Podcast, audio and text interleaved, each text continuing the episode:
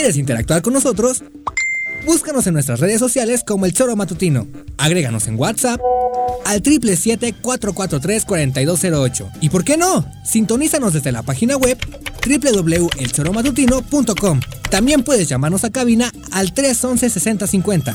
De lunes a viernes, de 1 a 3 de la tarde por Radio Desafío. Somos la mejor revista informativa del país. Somos...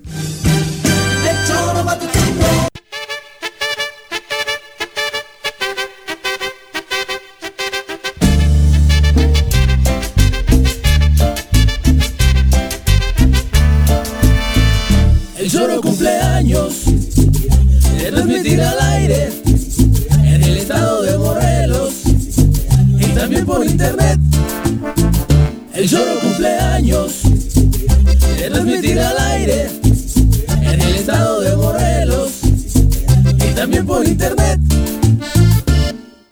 6.210 días, 886 semanas, 12.405 minutos, 15.678 entrevistas, 5 salidas del aire, 80.233 gritos en los debates, 105.672 risas compartidas y 12 productores.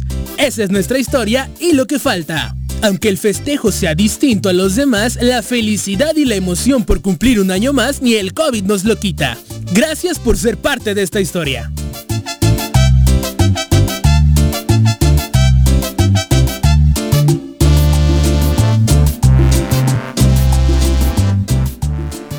Queridos amigos del Choro Matutino por las tardes, ¿cómo les va? Bienvenidos sean hoy 8 de octubre del año 2020 a este espacio informativo y de mucha diversión en el que los recibimos con muchísimo gusto a través de elchoromatutino.com, radiodesafío.mx, nuestras redes sociales oficiales. Ya está lista nuestra transmisión en Facebook, en YouTube, para que ahí nos vea, nos escuche y además comente minuto a minuto las impresiones que usted tenga sobre las noticias de las que aquí platicamos. Señora Rece, ¿cómo le va? Buenas tardes. ¿Qué pasó, señorita Arias? Aquí andamos. ¿Hoy qué es? ¿Jueves ya? Ya, jueves Oye, 8. Este 2020, cabrón, ¿eh? Joder, qué pesado es, ¿no? El- Sí. el- el- este, O sea, digo, Pesado en el sentido de ya quieres que se acabe. no sé si o- quiero que se acabe, que se vaya la ching... No sé, cabrón. Es- Nada más antier, ¿no? O sea, lo que Joder. decían de amaneci ayer amanecimos con meteorito, con volcán Popocatépetl con una actividad la impresionante, el con el huracán Delta eh, pegando abajo. ya en la península. Sí, no, de no. verdad es que no, ya Por las eso, sorpresitas Pero día están con a la día vuelta de la hay un pedo. O sea, pero no es México, es el mundo. O sea, yo me meto en noticias de la península ibérica y pedo por todos los lados. Francia, pedos por todos los lados. A- hasta la Thatcher, hasta, Thatcher no, esta, ¿cómo se llama? Angela, Angela. Merkel tiene pedos, Ah. güey. Y para que Angela Merkel tenga pedos, está es que los Siendo frijoles. perfecta, ¿no? Por eso, es que los frijoles han estado pesaditos en el 2020. Una con cinco, vamos a saludar a quien nos acompaña en comentarios. Una voz incómoda para muchos en el estado. Crítico en las redes y polémico en la cabina. Ya está con nosotros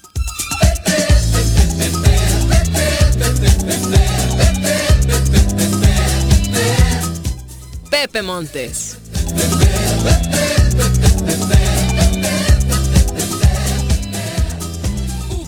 Pepe, ¿cómo te va? Muy buenas tardes. Bien, Viri, gracias. Buenas tardes, buenas tardes, Juanjo. Buenas Montes. tardes a toda la gente que, ¿Cómo estás? que nos hace el favor de acompañarlos. Gracias por tu compañía también acá en el Choro. Siempre Y con gusto. vamos a arrancar. Bueno, nada más para terminar con esto del clima. Ya afortunadamente el huracán Delta terminó degradándose a categoría 1. Ya está por la zona del Golfo de México, eh, dando mucha menos lata de la que se esperaba. Hay Sí, vigilancia a los vientos y lluvias que puede estar generando todavía para cuidar a las familias que se encuentran en zonas de riesgo.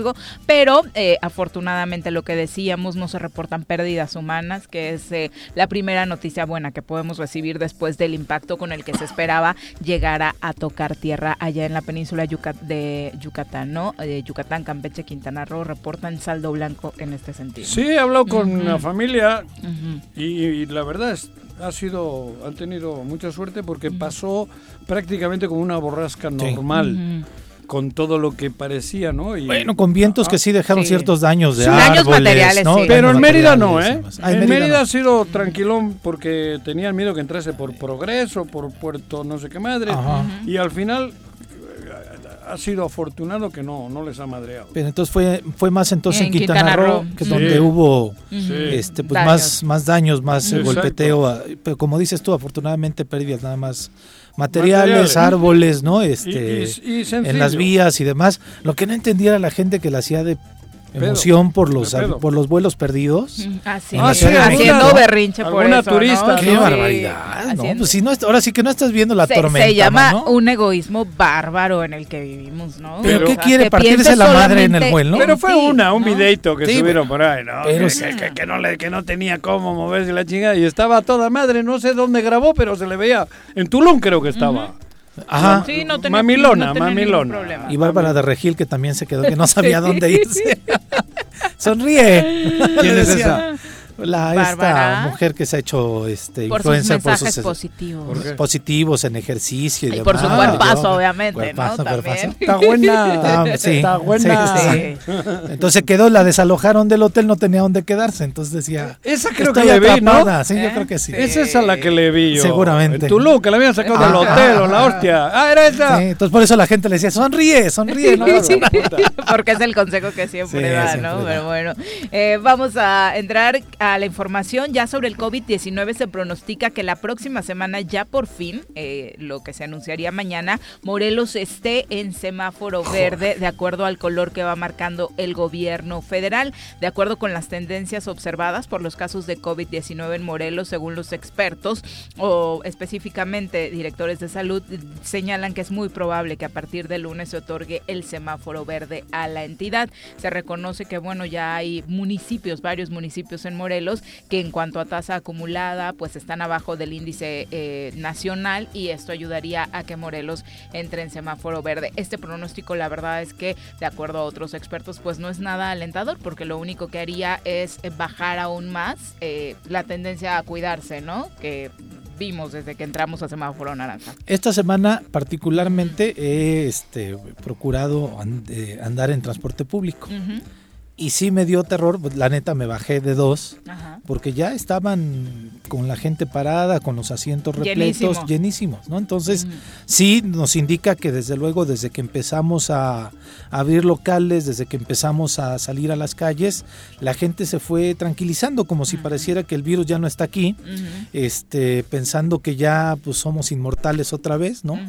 Y creo que sí, desafortunadamente en varios lugares, y hablo yo en este caso del transporte público, sí estamos en un relajamiento total. Ujú. Gente incluso que va sin cubrebocas en los, en los peceros, este, y eso pues sí nos complica, ¿no? Porque sí Cosa que supuestamente está porque- prohibida, ¿no? porque y en- que el- implica multa para el propio conductor. Pero Nos ya- ha faltado que la gente entienda, o entendamos mejor dicho, qué significa semáforo verde. No significa que podamos volver a nuestra vida cotidiana y rutinaria. Pero ¿para qué lo ponen?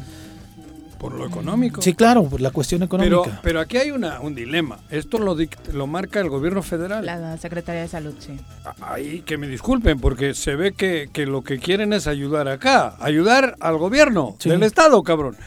Porque del gobierno del Estado no ha habido una señal, digamos, de, de- de- para que la economía esté un poquito más tranquilona. Entonces, han dejado a un lado el tema de salud Así es. y le han dado prioridad absoluta a que salgamos normal porque tenemos que generar recursos Sí, nosotros. para que no sea tan terrible la crisis económica. en el Y eso estado, es, ¿no? ahí es su pedo. Sí. Yo- esto está claro. Porque no ha habido una válvula de escape, ni ha habido una, un- una botella de oxígeno por parte del gobierno del Estado para que Morelos tuviese alguna. Eso, algún semáforo, cabrón. Entonces dices, suéltales el verde y ahí es su pedo. Y hay que se hagan bolas. Porque en los hospitales están los enfermos. Sí, sí, sí, claro. Y los amigos tuyos y míos tienen COVID. Así es. Y hemos estado cerca. Y yo ya he pasado 7, 8 días y digo, puta, creo que no tengo síntomas, pero todos estamos cagados. Sí, sí, sí. Entonces, ¿por qué me dicen que el semáforo es verde? No, el día de ayer dos Y amigos eso, que el que no tenga síntomas no quiere decir Ajá, que no lo tengas. ¿Eh? No, digo, El No, que no. no tenga síntomas Por no eso quiere te decir estoy que no lo- diciendo. que claro. estoy- por eso estoy diciendo eso. No, y los mismos restauranteros han dicho, no, no ha habido apoyo, Ajá. están pidiendo otra vez apoyo, Ajá. Como lo pidieron desde hace miles de meses, ¿no? Este, de- mencionan que van en el 40% o 60% en el mejor de los casos Ajá. de su ocupación o de su este, que bien le va. que tampoco van a llegar al 100 porque las mesas se redujeron. No, claro, pero además, pero mientras tengan eso, no se mueren de Ah, hambre. claro, o sea, sobrevive. pequeña- van llevándola, van llevándola. A Eso, sí. pero, pero es porque nosotros vamos a comer. Nosotros, digo, el pueblo. Sí, claro. Porque no, digo, ¿alguien me puede decir dónde ha habido una bolsa de oxígeno No, para, nada, alguien? para nada. Entonces, ¿qué están haciendo? Del gobierno federal dicen, bueno, vamos a ayudarles, que se jodan, porque más bien es que se jodan y que salgan. Porque estamos en las mismas condiciones de hace 7, 8 meses. Estoy de acuerdo contigo. Y ahora... Bueno, para- en el tema hospitalario se dice que incluso peor, ¿no? no, no, estoy hablando en el en todo. Pero además es lo, es lo, es lo paradójico, Viri, porque se decía que, en el te- que a partir del tema hospitalario es también como iba a ser el comportamiento del Eh, semáforo. ajá. Exacto. Entonces, Es- estamos es- teniendo más casos de gente que está yendo al hospital. Por eso el semáforo no es de salud, no te- es, es, económico. económico, sí, claro. Salgan, cuídense y sálvese quien pueda. Sí, pues está Pero la economía es pedo de ustedes. Vayan a la calle y generen dinero para llevar a su casa. Porque aquí ni Dios les va a dar en este estado.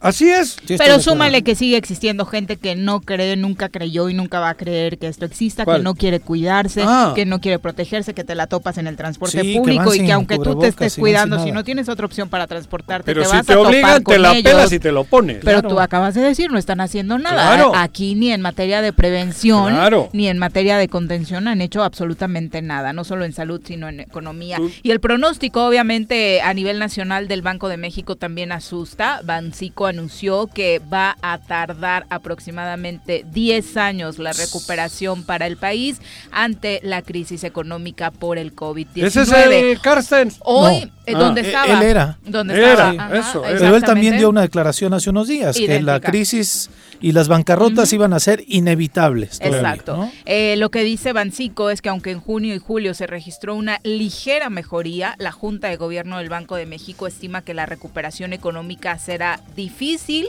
y prolongada y sujeta a una incertidumbre donde obviamente hoy no puede Pero- predecirse algo real.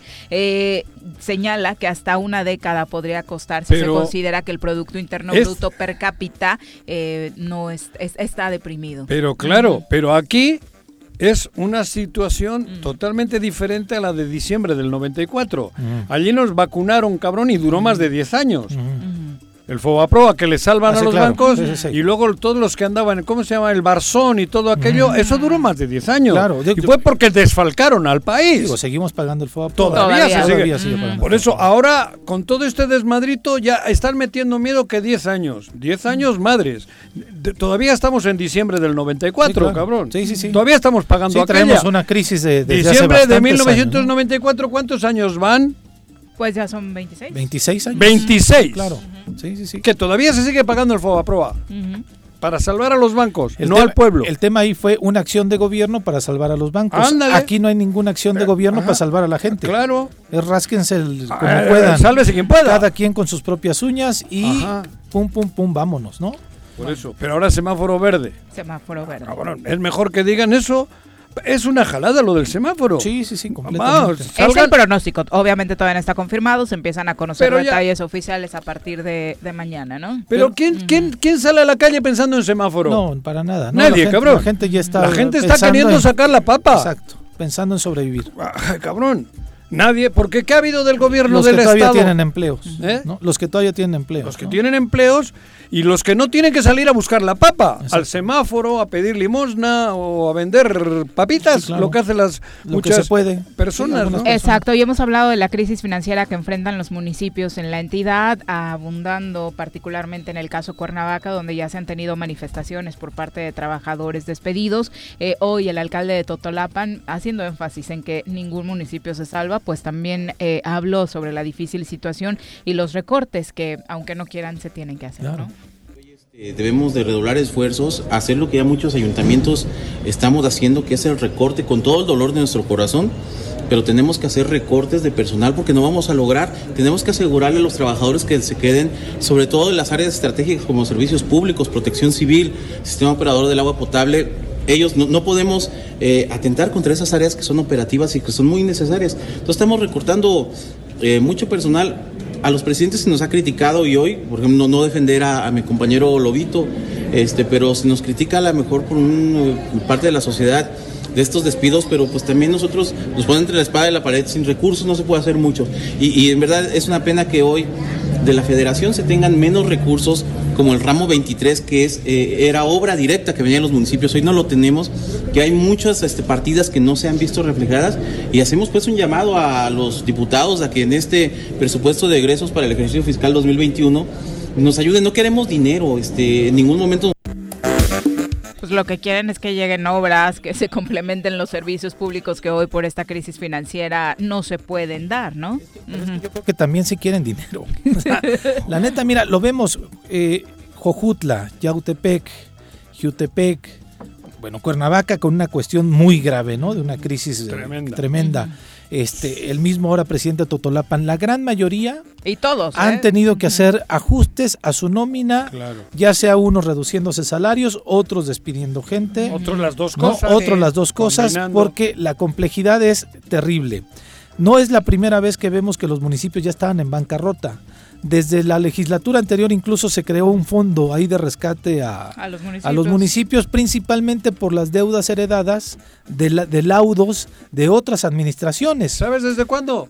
Pues desde, el 97 imagínate va creciendo, según las estadísticas del gobierno municipal de Cuernavaca. Imagínate. arriba, para arriba. arriba, para De, mil, bueno, de 1.300 a 4.800 trabajadores. algunos que van aumentando su nómina cada que llega un nuevo presidente municipal otros que eh, heredaron de este laudos eh, por despidos hacia trabajadores. Para meter a otros. Exactamente. Y, en muchos municipios de gente que ni siquiera trabajó ahí más que unos meses. Claro. y otros, Viri, Juanjo, todo mundo sabemos, hablamos de las pensiones doradas, estas que, algunos se aventaron su jalada, pero otros más sindicatos que han sido cómplices ah, claro. de, meter a su sindicato a gente que ha laborado nada más seis meses y con una lana los, los sindicalizan. ¿no? Claro. Entonces hay una crisis de los municipios desde hace mucho tiempo. Esta la agravó más porque la gente dejó de pagar impuestos municipales. Ya no alcanza para la nómina. Pues si no alcanzaba para comer, ¿cómo va a alcanzar para pagar mi predial, para pagar cualquier otro impuesto, incluso los refrendos de los municipios, de los locales pequeños, ¿no? ¿Y ahora cómo pagan la nómina? Ah, exactamente. Ya no, se puede, cabrón, ya no hay de dónde. Topan con pared, ya ni siquiera, eh, ojalá todavía puedan este, los municipios responder o corresponder a su obligación de los servicios municipales. Pero, la nómina... Yo no, sé de otros municipios. A Cuernavaca le sobran 3.000 trabajadores. ¡Tres mil! Te lo juro. Pero la tendencia. Y no, por eso, yo no sé los demás. Aquí 3.000, porque lo, lo, vivimos, lo vimos, lo, lo, lo, Vuelvo a repetir, Bilbao es una capital similar en cuanto a número de habitantes. Número de habitantes. Tiene 900 trabajadores. Nada más. 900. Aquí 4.800 más algún piloncito por ahí, güey. está cañón. Está cabrón. Y así casi todos los ayuntamientos de este bello estado. Y luego la gente que está jubilada ya. Ah, claro. Está pensionada, claro, que esa, que tenemos ya no, ahí. Ya no le puedes quitar. Terrible que no se ha querido reformar eh, al respecto. Claro. Entonces, este, yo creo, lo comentaba incluso hoy en la mañana, hay dos temas principalmente preocupantes en el Estado y nadie lo está abordando y tendrían que estar sentados los presidentes municipales, diputados y hasta la gente del gobierno, ¿De qué gobierno? del Estado. No jodas. La gente del gobierno del Estado, hablo el gobernador o alguien que se encarga. Hoy creo que ayer asaltaron, ¿no? Se robaron un auto al lado de, su, casa. Ayer hoy, ayer. Y esos, esos son los temas que yo digo, Viri. Es importante, urgente y necesario hablar de seguridad y de las finanzas municipales. Si no hablamos cómo vamos a enfrentar el tema de seguridad y semáforo verde? Exacto. Pues, pero sí, pero la economía no se va a mover completamente. Por eso, claro. Y se va a mover quizá entre particulares, pero no va a llegar a las arcas municipales. Y si los, no tenemos ayuntamientos solventes para garantizar al menos mínimo, yo decía, los servicios públicos, vamos a tener temas de ingobernabilidad, de, desestabilización social muy graves y los, los municipios, bueno, ¿con qué van a pagar sus su, aguinaldos, sus tres meses de aguinaldo? No, me quiero imaginar cómo va a estar diciembre. Pero, y además, en este país, digo, en este estado, en Morelos, ¿quiénes están, qué porcentaje no vive del erario? No, cabrón, Casi todos. Sí, Me incluyo, güey. Estamos hablando de trabajadores, pero los proveedores. No, no, ah, del Estado hablo del. Yo como proveedor. Municipios pequeños. Cabrón. En donde el principal productor del empleo son los ayuntamientos. Eh, Los del empleo formal son los ayuntamientos. Luego está la informalidad. Y el otro sector, el empresarial, el industrial, es un mínimo, cabrón. Estoy de acuerdo. Entonces, ¿qué va a pasar en Morelos?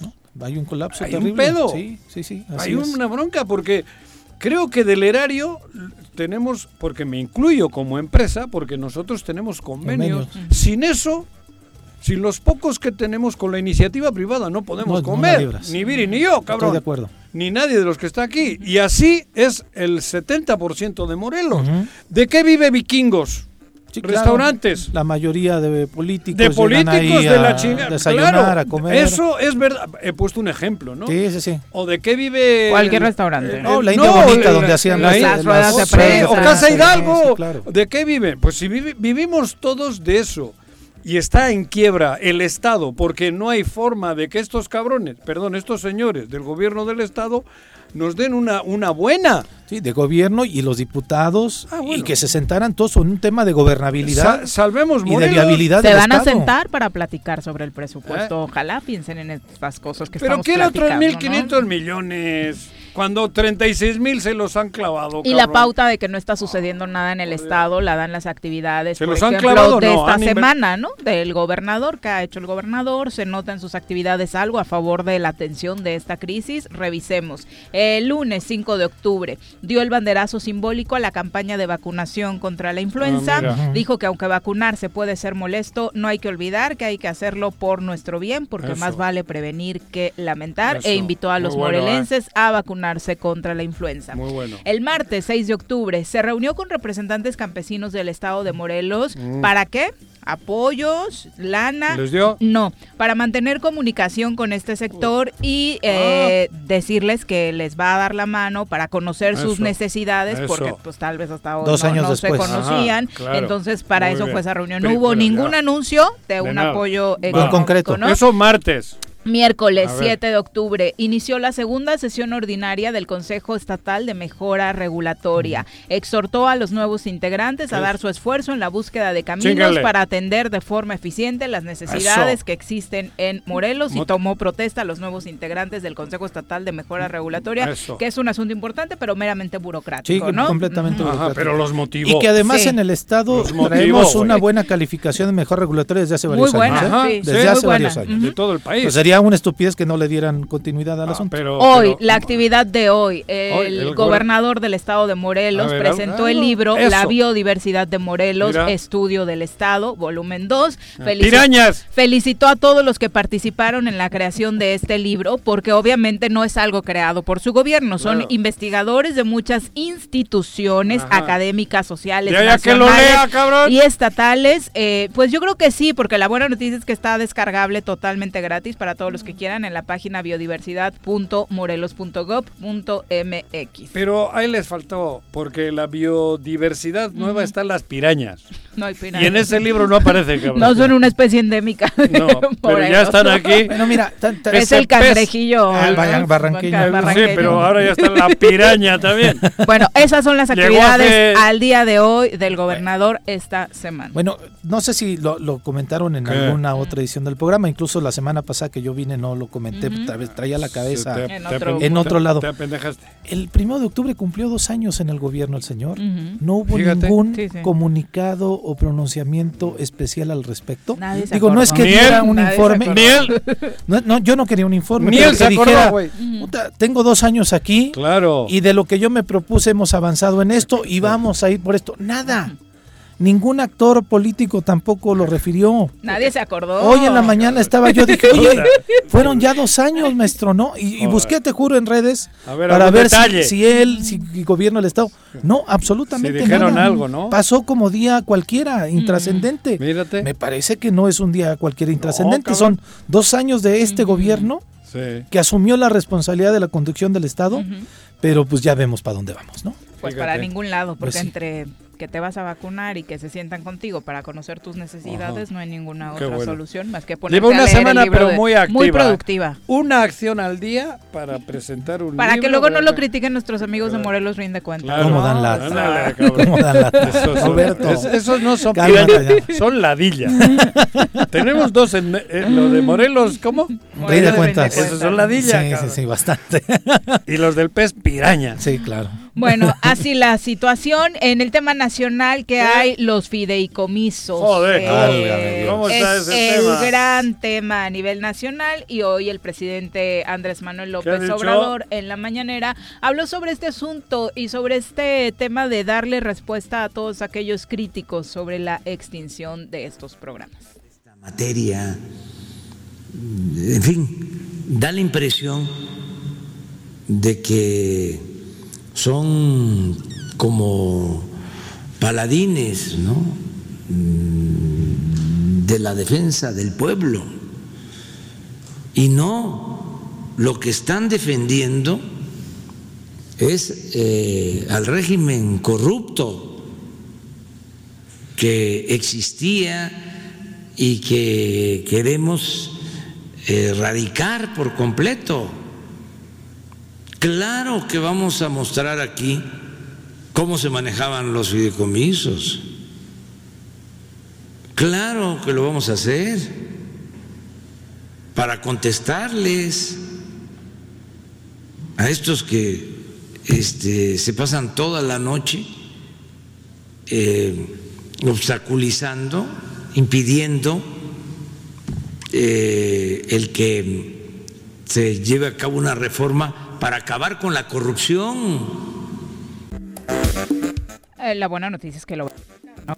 que tanto se ha pedido, si se van a, a extinguir estos eh, fideicomisos, pues que se explique exactamente por qué, en qué parte se robó, en qué momento no se aplicaron los recursos y para dónde se fue. Fueron 17 horas ininterrumpidas de discusión y ayer por fin llegaron a un acuerdo y ya se aprobó esta ley de extinción ¿Votaron? de los fideicomisos, 109 en total. La mayoría parlamentaria de Morena votó a favor, algunos legisladores del PES, otros del PT consumaron eh, la extinción de estos fideicomisos. verde, Fueron me imagino, ¿no? 239 votos a favor, 145 en contra. ¿Cómo? Entonces, ¿cómo aprobaron? 239 a favor. Ah, 239 Sí, a favor. 239 a favor. 139 te no, entendí. 239 y 200. 145 Ah, mira. en contra, ¿no? Eh, parte El único que ahora de todo lo que ha dicho, yo sí, bueno, coincido en muchas cosas como saben, pero eso que es que es verdad, ahora yo leo a cada uno, digo, puta, ahora están defendiendo al pueblo estos cabrones. Mira, Y- pues está bien, qué bueno que le salió el amor al pueblo, ¿no? No, pero sí, yo, yo lo que sí pero- creo es, ayer, ayer alguien me, de- me debatía el asunto y yo les decía, bueno, pues yo creo que los fideicomisos podían haber seguido, lo veo como firmemente, que si, te, si hay muestras de que alguien De se robó, órale, vámonos a enjuiciarlos. O sea, yo vuelvo a lo mismo, pero, pero, no, ¿no habrá otro mecanismo mejor? pero se supone que ya iban a llegar los de manera directa. Así todos va. los funcionarios de la 4T son los que van en contra de la corrupción, entonces los fideicomisos nada más era cuestión de poner a alguien de la 4T No, pero el que lo hiciera de manera transparente. Para que ya igual- no se Y robaran, ya, ¿no? y- pero ¿para qué eliminarlos? Pero el O sea, mec- a ver, pero porque- igual el mecanismo es el que te da pie a que a que no puedas controlar y la corrupción. es que sí se debe, es un fideicomiso que lo controla No sé. la mayor parte de los gobiernos. No conozco Ahora, el tema del fideicomiso. es que pasa lo Soy mismo que pasó. eh, Para mí es una decisión igual que lo del seguro popular. Quitarlo y todavía no sabemos cómo lo vamos a operar, todavía no sabemos qué chingados. Ahí vemos en el paso, pero era quitar el seguro popular porque era corrupto, Pero, porque era por tatatá, eso, porque era- pero igual lo que él está haciendo es borrón y cuenta nueva. Pero no está planteando cómo lo va a hacer, Juanjo. Está- con el no. tema de la ciencia, con el tema ¿Cómo del no? Lo deporte, de- lo de La la- con el tema de la no, no. cultura, con Lo- el lo- tema lo del de Fondem. medicina sí, lo de medicina dijo medicina, eh, ¿cómo le- se dice? Eh, para todos. Eh, ¿Cómo se dice esa palabra? Ah, no sé. Digo, antier- Universal. Ah, universal, Ah, lo del sí, Insabi, pero lo sí, del lo Insabi. del Insabi. Pero, ah, pero Ah, tuvo bueno. fallas gravísimas Sí, al inicio. y también tuvo la todavía del Seguro seguimos- sí, Popular, estoy de ¿eh? acuerdo. Al inicio Pe- y pe- al medio y después. Pero no era de un plumazo quitarlo, sino Bueno, vamos transformándolo ¿cómo poco a poco. Por ejemplo, la Comisión? Nacional de Derechos Humanos, la Oficina del Alto Comisionado de la ONU en Derechos Humanos, la Federación Mexicana de Organismos Públicos de Derechos Humanos tomaron con preocupación la decisión de la Cámara de Diputados, particularmente por la eliminación del fideicomiso del Fondo para la Protección de las Personas de Derechos Humanos y Periodistas, Claro. Ese es- una herramienta ese- fiscal destinada para implementar medidas de protección para estos sectores en riesgo como consecuencia de su trabajo. Hicieron un llamado a las autoridades para garantizar los derechos de periodistas y defensores de derechos humanos hasta el máximo uso de recursos disponibles para que cualquier reforma a este marco legal no termine por eh, trastocar eh, la defensa que ellos tenían de sus derechos, ¿no? Algunos de ellos incluso eh, pues con casas eh, que, que les otorgaron precisamente para vivir fuera de sus claro. estados Y porque ya no eran con otra seguros identidad, exactamente. Con escoltas, trasladarlos de, con- de- de vivienda. Claro. Las víctimas también. Ahí hay un fondo de las víctimas, había un fideicomiso de la De- atención de a las busca víctimas, de personas búsqueda de personas, desaparecidas. y no se Ahora- sabe. El tema es, yo, yo creo, si le quiere dar un giro a la política, bien. Eso es. Pero lo primero que tendría que decir es, vamos a operar ahora de esta forma Eso. para convencernos de que sí está bien, entonces adiós los fideicomisos y demás. Ajá. El tema es que no sabemos nada. Todos hablaban del Fonden. Y todos sabemos que en el Fonden era una pinche mafia. Sí, estoy de acuerdo ahí, estoy de acuerdo completamente. Es el con- que más. Pero no, se con tendría- un país jodido como tenemos, quita Y el aparte, Fonden. como estaba el huracán, el mismo día de la discusión Bueno, se prestaba para que fuera Pero el lo ejemplo, del ¿no? Fonden. Pero eh, ve- vete, vete a ver a tú- los que, tú los que ejercieron el Fondem y mételos a la cárcel. No, que pero sí, de ahora en Pero adelante. habrá que buscar un. me- Tendrán un mecanismo preparado para. Lo mismo te digo que en el tema de derechos humanos y periodistas. Tiene que tener un mecanismo preparado para, Pero- pero para no- suplir el. Pero no lo han dicho. Bueno, pero él está diciendo que va Sí, directo. pero, su argum- pero ¿cómo directo? ¿Quién, pues quién va a cada una de las ¿Quién secretarías. va a determinar entonces eh, Eh. que tu caso de, de atención a periodista necesita la atención real? Si es un caso. No ha quitado los comités, supongo. Se van a, Si- si los se quita van a el- quitar si porque el dependían del fideicomiso. No, va, por Comité. eso va a quitar el comité. No, ha quitado el fideicomiso, pero no ha quitado el comité. Pero el fideicomiso le daba vida al Pero le dará vida el gobierno, la Secretaría de Gobernación directamente. Eso es lo que tú crees de buena voluntad. Deduzco. Yo pensaría que también es así, Bueno, pero no hay claridad. No, no, de momento el problema es que el presidente se avienta No su creo que deje- lógico de corrupción del que todo el mundo compartimos, Está de que se tenía que quitar. la casa, Está bien, y eso lo compartimos. abajo, Yo lo comparto completamente. Eso. Esos argumentos sí, pero que nos diga cómo va a operar de ahora en adelante. ahorita. Cada El una tema de es las que no lo hace. porque son varias. primero Una con que- 33. Vamos ahora a nuestro reporte del COVID-19. Desde la Academia de Ciencias de Morelos, la doctora Brenda Valderrama nos comparte la información más relevante del coronavirus. Doctora, ¿cómo te va? Muy buenas tardes. Bien, Viri. Bueno, no es cierto, no me va bien. Eh, justo ahora que platicamos de, de los fideicomisos, supongo que Sí. tienes una postura clara sobre ese tema, Te ¿no? he estado leyendo y retuiteando. Ay, muchas gracias, Pepe. De los 109 fideicomisos, 91 son de ciencia. ah, cabrón. Acaban Ok. 91. ¿Sí? Todos los fideicomisos que operaban todos los fondos para investigación del país desaparecen. ¿Y esto es sinónimo de se acaba la investigación en el país, doctor? No hay alternativa, el, el transitorio no dice nada. Lo único que dice es que tienen hasta este, junio para entregar el dinero a tesorería, pero ya no pueden hacer compromisos a partir de mañana o pasado cuando se publique. Ese, ese es con relación a la extinción, porque no ha habido ninguna y no han socializado con ustedes y con nadie Sobre cómo, se operar operaría, porque algunos decían que ahora eh, se van a entregar los apoyos directos, que yo no Es que entiendo no esa existe, cosa. Esa, esa es ¿no? una mentira. Porque nosotros, nunca un investigador recibe dinero. Nunca. Nunca. En ningún caso. Nunca. Y te lo puedo decir con toda claridad. Desde el 2002 que se crearon los fideicomisos, nunca se le entregó un peso a un investigador. Todo se entrega a las instituciones. Y las instituciones, las universidades, los centros de investigación, este, el Tecnológico Nacional de México, todas las instituciones son las que hacen la parte administrativa. Los investigadores somos los responsables técnicos de entregar los resultados, por supuesto. Pero la parte administrativa, nosotros, yo nunca toqué un peso de todo el dinero que yo tuve de proyectos, ni uno. Es más, nunca tuve acceso al dinero, ni siquiera. Y así debe ser, no me estoy quejando. Claro, claro. Entonces no es cierto que, que ahora lo vayan a pasar directo a, a, los beneficiarios, porque eso no puede ser, es imposible. A mí nadie me puede dar dinero como Brenda, porque yo trabajo para una institución. Y el otro problema, que es el más grave, es que nuestro, todos nuestros proyectos son transanuales. Así es. ¿Sí? Nada más el proceso de adquisición de un equipo se puede llevar un año. ¿Sí? Cuando equipo, por supuesto, cierto equipo especializado de importación, el trámite en la universidad se puede llevar un año, desde que pones la orden de compra hasta que llegue el equipo y lo instala. Si vamos a trabajar con recursos fiscales, eso significa que cada año hay que volver a meter el proyecto y cada año lo tiene que volver a autorizar el presupuesto y cada año hay que cerrarlo. Simplemente no da tiempo. Sí, operativamente no es nada funcional. Es imposible, además en medio año te la vas a pesar haciendo proyectos y cerrando proyectos. Haciendo trámites para los proyectos, ¿no? En lugar de, hacer, desarrollar la investigación. Por eso los fideicomisos, pero además hay, un tema adicional.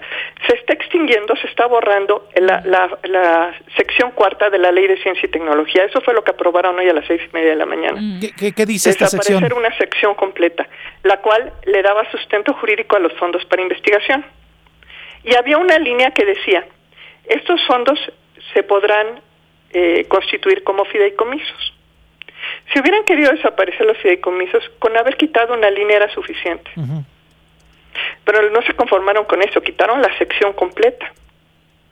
Y al quitar la sección completa desaparecen todos los fideicomisos, los institucionales de CONACIT, los de los centros de investigación, que son 27, los, los eh, 35 que hay de fondos mixtos, desaparece el fondo mixto CONACIT Morelos, y los 27 que son eh, sectoriales, el fondo de salud, el fondo de energía, el fondo de medio ambiente, para las mujeres, para la educación, todos esos fondos se desaparecen. Y en los transitorios no hay una sola mención de qué va a pasar con los fondos. Pero al desaparecer la sección, simplemente se disuelven, se desvanecen los fondos. Entonces ahora ya no hay a quién pedirle dinero. ¿Sí? Antes había puertas. Sabíamos que el fondo CONACIT, Semarnat, traía dinero para proyectos en medio ambiente. Entonces tú sabías que una vez al año iba a sacar una convocatoria y metías un proyecto. Ahora se disolvió, todo se desapareció. ¿En Morelos impactará de alguna manera en particular, doctora, dado los eh, centros importantes de investigación que tenemos? Mira, mi instituto, que es el de biotecnología, que es uno de los más grandes del Estado, está operando con el 10% de lo que operaba hace dos años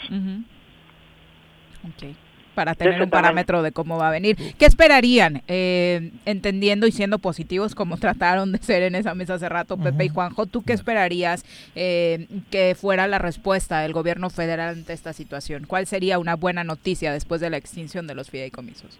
Claro, un fideicomiso. no hay otra. Sí, sí. No hay otra. No existe otra figura jurídica en el país que permita la inversión transanual si no es un fideicomiso. No existe. Tendrían que crear una figura jurídica nueva que se llamara el no fideicomiso. ¿Sí? No existe otra figura. Doctora, finalmente eh, es todo el gremio científico el que está bajo esta tesitura o hay algún sector eh, relacionado con la ciencia que haya aplaudido esta decisión? Mira, yo creo que todavía no acaban de entender la magnitud de lo que está pasando. Todos los investigadores que han, eh, se han informado, todos están muy alarmados, están muy preocupados, porque nos va a pegar de una u otra manera. A los de eh, los centros públicos de investigación les pega de una manera porque ellos generan recursos, ellos ofrecen servicios y esos servicios se cobran y eso que cobran se depositaba en un fideicomiso. Entonces su guardiadito de años se los quitaron. Luego están los fondos para investigación, que son estas bolsas que te digo, que desaparecen. Luego están los fondos institucionales del CONACIT, que son los fondos para el proyecto mismo, del, para sus propios proyectos del CONACIT, también desaparecen. todos desaparecen, son 91 fideicomisos. Y eso, eh, te digo, en realidad lo más grave es que no hay solución. Y, y la verdad es que es, es, este ni un solo fideicomiso de los 91, ni uno después de 30 años, ni uno tiene una denuncia por ninguna malversación, ni uno. ¿Hay alguna medida que como grupo hayan pensado en tomar tras esta determinación? Pues estamos en conversaciones a ver qué hacemos. Porque la verdad es que la, la, situación es realmente muy grave. Eh, eh, inclusive eh, tengo información ya confirmada de que le están pidiendo a los estados que donen la parte que les corresponde del, de los fondos mixtos, porque los mixtos es coinversión, la mitad es federal y la mitad es estatal. Y le está pidiendo a los gobernadores que donen esa parte para, para la causa. Entonces ni siquiera podríamos recuperar eso. Tenemos dos años en el Estado sin un solo peso de presupuesto. Y la verdad es que sí había bastante expectativa de recuperar, aunque fueran 20 millones que estaban guardados en ese fideicomiso. Pero a lo mejor ni siquiera eso se puede recuperar para el Estado.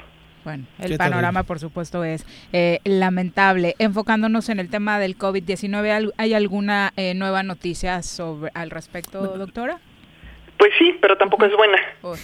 Resulta que hace una semana o en estos días, no sé exactamente, el día hace muy pocos días, anunciaron un cambio de criterio para la asignación de casos de COVID en México. Como ustedes saben, hubo un repunte brutal de casos, pero tiene que ver más con una nueva manera de hacer la contabilidad. Ahora se van a considerar casos que no tenían diagnóstico de laboratorio, pero que sí tenían el cuadro clínico.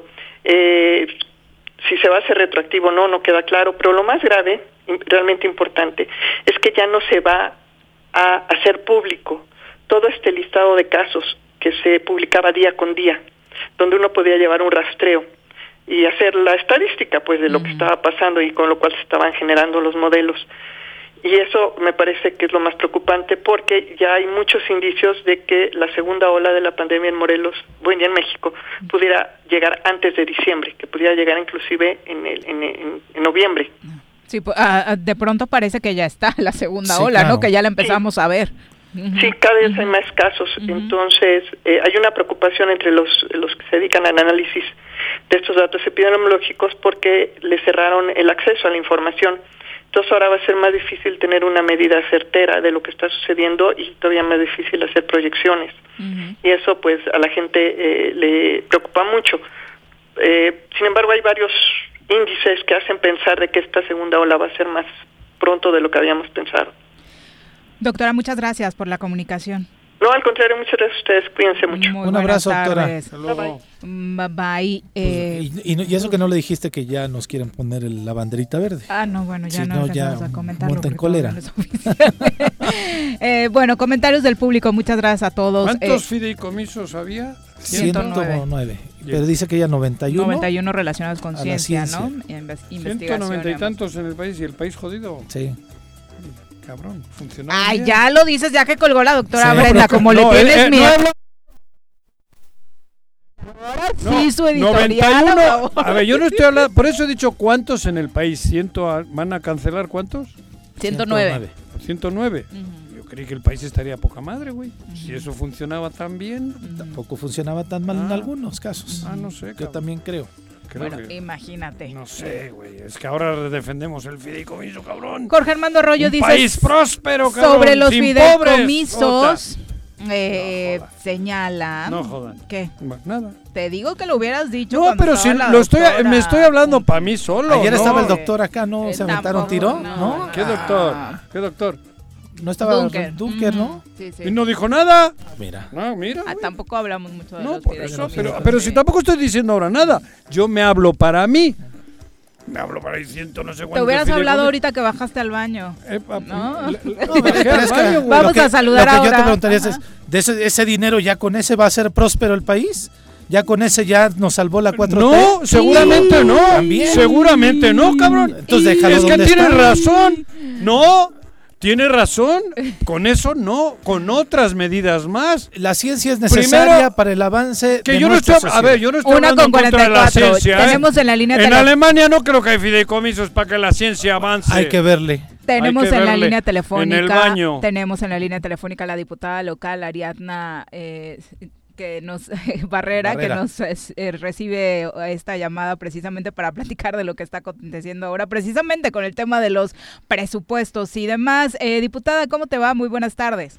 Muy buenas tardes, Viri. Muy, muchas gracias por la por la invitación y por la entrevista. Saludos, Juanjo, y a tu amable auditorio. Hola. Bueno, ya estamos acá enredados, haciéndonos bolas con el tema de los fideicomisos a nivel federal. Eh, diputada, eh, y muy interesados por cómo se viene presupuestalmente 2021. ¿Qué objetivos se han marcado el Congreso en este tema para el presupuesto que tendrá el Estado? Bueno, creo que el, Ejecutivo envió la semana pasada el paquete económico. Nosotros Eh, recordemos que la Comisión de Hacienda todavía no tiene un eh, representante. En, en próximos días se dará a conocer ya bien cómo estará integrada la Comisión de Hacienda y eso nos permitirá conocer eh, a detalle el, el paquete económico, poder analizarlo y, y poder enriquecerlo también. Oye, diputada, particularmente en este nuevo periodo de sesiones ha habido muchos temas eh, importantes como este que dices. ¿Por qué se ha retrasado eh, la elección del nuevo titular de la Comisión de Hacienda? Bueno, yo creo que estamos construyendo. Eh, ha venido, tenemos un rezago demasiado eh, en, la cuestión legislativa de nombramientos. Y pues bueno en, en ese sentido hemos ido transitando y, y, desde la junta política he sacado todo el rezago que ha habido este en la cuestión de lo que me corresponde emitir las convocatorias del INIPE y emitir la convocatoria del ESAF y pues también este, recordemos que de la misma junta em, eh, emana el, acuerdo para las comisiones que yo creo que también ya tendremos condiciones la próxima semana para poder eh, darles esa información. Esta semana hubo un revés para el Congreso del Estado en eh, esta determinación de la Suprema Corte de Justicia de la Nación, particularmente hablando de la reforma electoral. ¿Con qué sabor de boca te quedas? Bueno, fue un esfuerzo que hicimos. Yo creo que esta reforma electoral era muy conveniente para todos, eh, sobre todo porque fue pues un consenso y propuestas de todos los partidos políticos. Este, tristemente, pues bueno, no se realiza creo que la, la pandemia nos vino a afectar para que nosotros no pudiéramos trabajar eh, más con eh, en comunicación con los presidentes municipales y poderles informar también de, al detalle de qué se trataba y esto pues bueno eh, desafortunadamente eh, pues esta reforma creo que iba a beneficiar mucho, ¿no? En el sentido electoral. Ahí, pero yo creo que en este caso es la Suprema Corte la que acaba de dictaminar, ¿no? Así es. digo, el tema de los alcaldes, pero ahí no fue, creo yo, mezclar lechugas con zanahorias. Si no hubiesen mezclado las lechugas y las zanahorias, seguramente las zanahorias estarían por un lado y las lechugas por el otro. Creo que ahí, no vino, parte, ahí, no de la pandemia, o sea, es parte de lo que nosotros no pudimos realizar antes porque la pandemia nos dejó este, pero ¿por qué pues, las juntaron y no haber votado por separado? Yo creo que ese es el tema, ¿no? Es parte del también, También, ahora, del proceso. La Suprema Corte se fue por lo más fácil, que fue los tiempos, pero en el dictamen del, eh, del magistrado oponente eh, criticaba el proceso legislativo, que no fueron informados los diputados, que no el dictamen no se presentó al pleno como se debía, es decir, eh, evidencia varios vicios legislativos que cometieron a esta en este en este proceso de esta de esta reforma, diputada. Pues yo diría que no fueron vicios, yo diría que fueron eh, de los momentos de la premura que había, te vuelvo a repetir por el tema de la de, del tiempo de la pandemia se consultó con el INIPE la temporalidad, con el INPEPAC, perdón, este, y estuvimos en, en todo eh, el proceso acompañados también por su asesoría. Entonces, yo creo que, pues bueno, es una decisión que nosotros respetaremos, pero que pues desafortunadamente pues no, no nos no nos favorece en lo electoral. Diputada, con relación, me quiero regresar un poquito a lo que comentaba Viri de la Comisión de Hacienda y de los presupuestos de los municipios. Eh, como dices tú, la pandemia nos ha afectado en el funcionamiento a todo mundo. Ustedes argumentas ahorita el tema de la reforma electoral, pero a los ayuntamientos eh, principalmente los ha afectado en el tema recaudatorio y se han visto verdaderamente mermados en sus finanzas municipales. La, el año pasado el tema de la discusión de los presupuestos de los municipios fue algo muy ríspido entre los ayuntamientos y el Congreso. Están los diputados pensando en que los municipios tienen un déficit y una problemática muy fuerte y que es importante y necesario que haya un diálogo fluido, eh, frontal, directo analizando la crisis de cada uno de los municipios, creo que lo que tenemos enfrente no es nada fácil, lo que tienen ustedes y lo que viven de manera cotidiana los, los municipios. ¿Cuál es la posición que vas a asumir quizá tú, tu grupo parlamentario, o cómo ves a los compañeros diputados? No sé cómo lo podrías expresar. El grupo parlamentario de Morena siempre estuvo abierto al diálogo con los presidentes municipales y también, bueno, estamos en esa misma postura. Creo que hoy todo el Congreso tenemos esa apertura para poder escuchar a todas las y cada una de las eh, municipios, presidentes y presidentas, eh, creo que cada uno es diferente, tiene su forma eh, de, de, ingresos eh, no es lo mismo Jutepec que un Tlaltizapán, por ejemplo, y que pues nosotros abonaremos para que eh, vaya bien a todos los morelenses. Eh, aportaremos y consensaremos también porque no todo puede ser de un solo lado, sino que tiene que haber un justo equilibrio contemplando que la pandemia pues afectó también a varios este en sus eh, recursos económicos a las familias de todos los morelenses. ¿Qué le dirías a los ex trabajadores de ayuntamientos que incluso ya han buscado manifestarse en el Congreso buscando una respuesta ante esta crisis económica que se vive, que los ayuntamientos están padeciendo y a la cual han respondido con recortes? Creo que es un tema que eso sí le corresponde a cada presidente municipal. Yo seré muy respetuosa de lo que ellos eh, están, las medidas que están tomando y pues bueno, analizaremos eh, cuál eh, es la situación de cada uno de los municipios en, en particular. Diputado. ¿Qué, viene, aparte ya del Congreso, qué viene con Morena, mi querida amiga? ¿Cómo van las cosas en la interna ahí con todo el desmadrito? Pues vamos a esperar el resultado de la encuesta.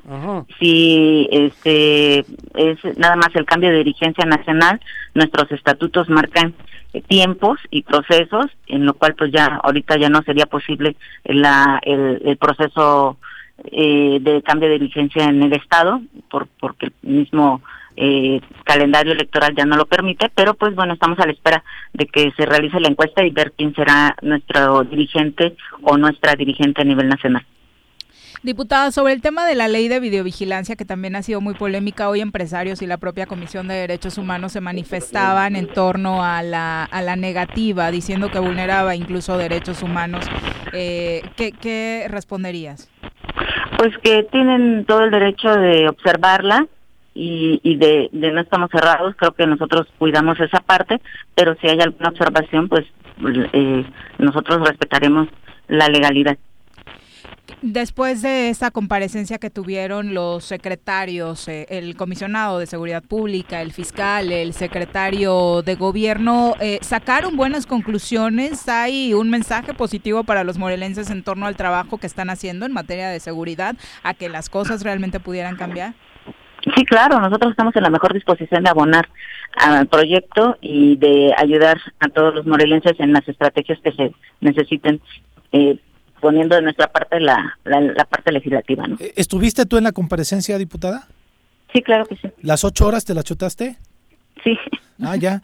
¿Hubo algún compromiso real de los, vaya, de la parte de, preventiva que es la Comisión Estatal de Seguridad Pública y del fiscal? Porque la situación que vivimos en Morelos, tú eres de Jutepec, eh, lo sucedido el fin de semana fue escalofriante a uno de los chicos que, que tuvo una... Trabajador del ayuntamiento. Trabajador además del ayuntamiento, ayer otra vez. Es decir, cada vez los morelenses vemos escenas escalofriantes de violencia que pareciera que ya se nos hace un cotidiano, pero eh, hay un compromiso real real del comisionado, la sociedad no lo vemos, no, no tenemos diálogo con él. Entonces, creo que fue importante lo que tuvieron ustedes, pero poca gente se enteró de lo que sucedió ahí. ¿Qué nos puedes decir tú? Es una retroalimentación que hubo, yo creo que estamos para ayudar, sabemos que también no es fácil eh, el, tema de seguridad, pero estamos en la disposición de poder ayudar. Creo que el gobierno federal también está ayudando y está abonando mucho con los programas federales y los apoyos sociales y que eso ayuda mucho, ¿no? A que veamos qué está pasando con la participación ciudadana, que nos ayude en, en crear una, un ambiente de paz y, y, y de poder vivir más tranquilos. Algunos presidentes municipales decían ayer que iban a analizar permanecer en lo de en la estrategia del mando coordinado. ¿Qué opinas tú al respecto, diputada? Pues es una propuesta a nivel federal. Yo diría que seguiríamos este, nosotros insistiendo en apoyar eh, al, gobernador del estado, al, comisionado, en, en, seguir con esta estrategia y poder abonar en, en, en, que todos tenemos que participar y apoyar desde el municipio, desde el presidente, desde los ayudantes. La participación ciudadana es importantísima y tenemos que también eh, poner nuestro granito de arena cada quien. Diputada, finalmente, conocer tu posicionamiento sobre el caso del diputado Marcos Zapotitla. Híjole, ese es un tema que ahorita no puedo dar información, este es un proceso que se está llevando y que nosotros estamos siendo muy eh, eh, cautelosos, muy prudentes en el proceso jurídico que tiene que llevar. Muchas gracias. No, por la gracias comunicación. Buenas tardes. Gracias a ti, gracias a ti y a todo tu auditorio. Saludos, Juanjo. Saludos, Pepe. Saludos. Que estén muy Hasta bien. luego, Un abrazo. familia. Hasta Gracias. luego. Bye. Bye. Una con 56 de la tarde. Vamos a pausa, regresamos. Después de 17 años, aún nos quedan historias por vivir y compartir a tu lado. Gracias por ser parte de esta historia. El. El gobierno municipal de Yautepec te invita a que aproveches los grandes descuentos en el pago del impuesto predial. 17% en octubre, 14% en noviembre y 12% en diciembre. Además, jubilados, pensionados, personas con capacidades diferentes y adultos mayores obtienen 50% de descuento. Además, participas en la rifa de un auto último modelo y dos motocicletas. Paga en línea en www.yautepec.gov.mx o asiste a las oficinas de catastro. Avenida Revolución sin número, carretera Cuautla Cuernavaca, Colonia Atlihuayán, en Yautepec. Te esperamos. Va por Yaute. Cafetería, tienda y restaurante Punto Sano. Contamos con comida vegana y vegetariana, porque nos preocupamos por tu salud. Ven y conoce nuestros productos orgánicos y suplementos alimenticios. Al interior de Plaza Andrómeda, local 19, en calle Pericón, Lomas de la Selva. Contáctanos al 372-3514 o búscanos en Facebook como Punto Sano Cuernavaca. Cuando quemas basura, el humo que se genera contiene químicos tóxicos que contaminan el suelo, el agua y nuestros pulmones. Esta forma indiscriminada de eliminar basura no solo envenena el aire, reduce tu calidad de vida y la de los que más quieres. Haz la diferencia. No quemes basura. Reduce, reutiliza y recicla. Reporta la Dirección de Protección Ambiental la quema de basura. 777-365-1946. Mejorar la calidad de nuestro aire es responsabilidad de todos. No quemes basura. Gobierno Municipal. Estar bien te lo mereces. Si quieres consentir a tu mascota, el mejor lugar para hacerlo es Clínica Veterinaria Mundo Mascota. Contamos con consultas, medicamentos, accesorios, alimento y servicio de pensión. Además, tenemos servicio a domicilio. Ubícanos en Avenida 10 de Abril, número 1210, Colonia Granjas, o llámanos al teléfono 169-2128. Clínica Veterinaria Mundo Mascota. ¿Sabías que ya puedes pagar tu predial 2021 en Emiliano Zapata? Aprovecha el 15% de descuento en pago anticipado 2021 durante todo octubre. Para jubilados y pensionados, 50% de descuento. Recuerda que también puedes hacerlo en línea. Ingresa a recaudacioneszapatamor.gov.mx o llama al 246-0627 y 28. Emiliano Zapata, Administración 2019-2021.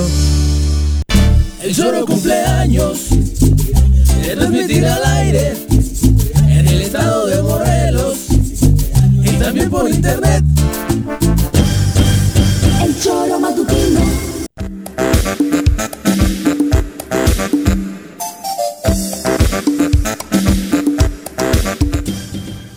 Con comentarios del público, que hay muchos. En el tema de los fideicomisos, decíamos, dice Jorge Armando Arroyo, sobre los fideicomisos. Por ejemplo, ahora Eugenio Derbez va a tener que pagar con su propio dinero la producción de sus propios churros fílmicos. Los familiares de los políticos prianistas ya no cobrarán como científicos para recibir dinero para sus restaurantes. Los bancos que manejaban el fideicomiso ya no van a jinetear el dinero del país. Todo eso es lo que defendieron ayer los prianistas en la Cámara de Diputados. Ese que la postura más que yo. se nota, Juanji, o sea, No, de- no, yo me- no puedo sí. opinar. Yo me, de Tam- verdad, también yo me el siento incapaz de... también el diputado, ¿cómo se llama el que diputado Morena, actor? Eh, ¿El del Sergio? Mayer, Sergio No, Mayer. el del infierno. Ah, Alcázar. Ah, también va a tener sí. que tener menos peliculitas. Pero votó.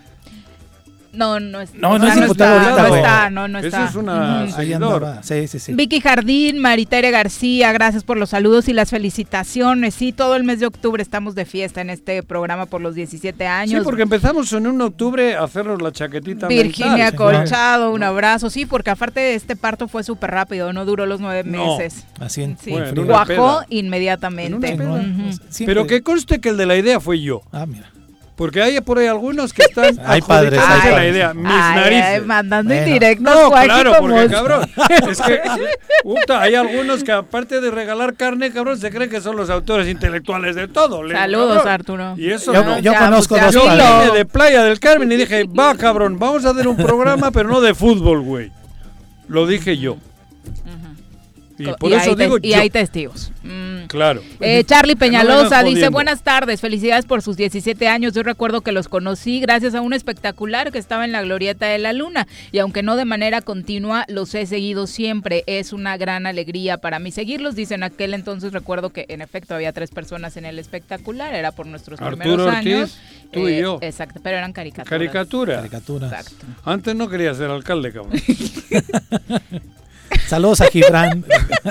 Edgar García dice, lamentablemente el gobierno se está llevando todo lo que puede y lo que no puede. Modifican los criterios para llevárselo a su, bueno, para llevárselo ellos y de prueba están los fideicomisos. ¿Por qué des- porque decir que están llenos de corrupción y demostrarlo es muy diferente. Y lo segundo, todavía no lo han hecho. Eh, también dice Edgar en torno a esto que hoy estamos muchos en buró de crédito por no poder pagar deudas. ¿Por qué? Porque han perdido su empleo, porque les redujeron el sueldo, porque les quitaron prestaciones, porque las empresas están en líos, por las bajas ventas, pago de impuestos, dice, y las autoridades, como ustedes bien dicen, brillan por su ausencia. Y lo que implica estar en un buró de crédito, Sí, ¿no? sí, Ante sí. una Te cierran las necesidad. puertas además para, para poder salir del hoyo. que Para estás. pedir dinero. Sí, claro. Sí, para poder, Para eh, poder eh, sacar un colchoncito, exactamente. Edith Romero dice a través de Facebook también, eh, la verdad es que mm, hay muchos que no hacen nada. Ella pone un ejemplo en el caso de Jutepec, dice gente con altos salarios, están sacando a gente que sí trabaja, los regidores metieron a sus familiares de aviadores y la verdad es que Ese esas cosas mal. son las que deberían acabarse. Máximo Javier López Espíndola dice, saludos a nuestro amigo enmascarado, ¿por qué hoy no trae máscara? Le vamos a poner una diaria aquí Ah, a, ya, a del- Joaquín. No voy a poner un condón. en la cabeza. Te quieren ver con máscara aquí también, Juanjín. Eh, Con máscara. Yo no necesito máscaras en mi vida. Alex Gutiérrez dice, "Ups, capela". res- respecto a la entrega del dinero a los investigadores, he visto a muchos haciendo compras desesperadas para ejercer el dinero antes de que se los retiren. Eh, y Edgar que también dice, Juanjo López Obrador canceló un aeropuerto justificándose en la corrupción. Volvemos a lo mismo, el decirlo y el comprobarlo van de la mano. López no ha comprobado ese dicho y eso solo para quienes, por mencionar un solo ejemplo de los muchos, o quieres otro, pensión de adultos mayores es un buen principio, pero tiene que ser sustentable en cómo se obtienen los fondos. Demostrar la corrupción. Eh, dice Iván Amaro, eh, Pero cuando cambias un sistema neoliberal a otro, normalmente hay que barrer la casa. Porque estos son herramientas del neo, aunque hayan sido buenas, son del neoliberalismo. Entonces, el que quiere cambiar un sistema económico y político, a la goma con todo. Miguel Sánchez, también un abrazo. Aunque duela. Edgar dice, la ciencia y la tecnología son vitales para un país, eso no tiene discusión y debe invertirse en ello. Sí o sí, por supuesto. Claro. Eh, Iván Amaro dice, ante la doctora Brenda se La te Unión acabaron las Soviética palabras. no tenía Joaquín. fideicomisos, cabrón. Y, y era primer potencia. Y China tampoco tiene fideicomisos. Y la ciencia avanza. Pero Tiene tenían, gente- pero tenían presupuestos claros para la ciencia. Eso hay que ponerlo. Pues que lo empiecen a hacer. Eso te digo, Insisto, cabrón. sí, estoy de acuerdo. Pero la herramienta como tal, digo, y estoy hablando a lo güey, ¿eh? cosa que no me gusta. Ujú. Lo hago por hacer, porque no sé cómo defender. Pero para mí, la única manera de defender esto es neoliberalismo a la goma y viene otro, que no sé cómo se le va a llamar, la Hablábamos- 4T. Hablábamos hace un momento con la diputada acerca de lo que hicieron hoy empresarios y la Comisión Estatal de Derechos Humanos respecto al anuncio sobre los amparos que interpusieron contra la ley de videovigilancia. Esto es parte de lo que decían en la rueda de prensa en voz de Antonio Sánchez Purón que estuvo leyendo el comunicado. Una aplicación por incorporación voluntaria, refiérase convenio, pero, pero al final de la misma, en los artículos transitorios, señala que es obligatorio para todos los establecimientos mercantiles. Esto quiere decir que a la toda luz es incongruente. Punto número dos. La ley no fue consensuada con las cámaras representativas del sector privado, como lo, como lo son Canaco, CEMIC, ANDA y ADIEM, entre otras. a pesar de ser, uno, a pesar de ser una obligación comprendida en la ley de cámaras y sus confederaciones. Se considera que el proceso legislativo no fue legal, entre otras cuestiones, por no existir realmente una deliberación de su estructura, lineamientos y alcances con todos los diputados y con toda la ciudadanía. Se considera fue impuesta, votada y aprobada en una sola sesión. Punto número cuatro. Atenta contra las comunicaciones privadas, pues sin existir autorización expresa, la autoridad tendrá acceso a la misma a través de las grabaciones que existen. Punto número 5.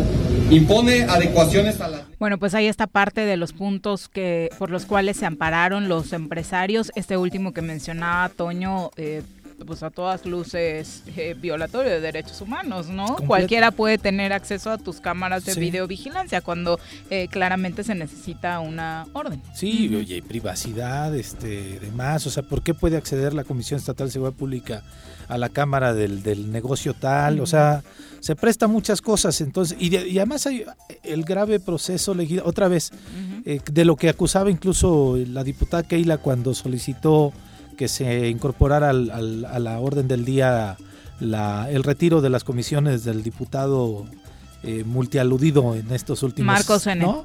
Este eh, la violación al proceso legislativo, ¿cómo caray votan una iniciativa de ley el mismo día que la presentan? Cuando se tiene que ir a comisiones, cuando se tiene que presentar primero al pleno, después mandarla y a comisiones. Y mínimo platicárselas a los empresarios, ¿no? Lo que dice Toño, ni siquiera platicaron con las cámaras. Exactamente, ¿no? Exactamente.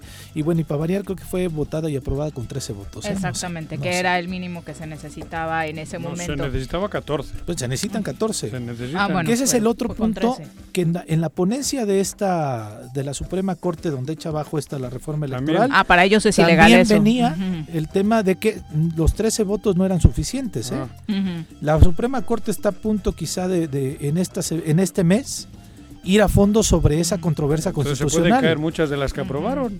Incluyendo el juicio político al odiado de Morelos.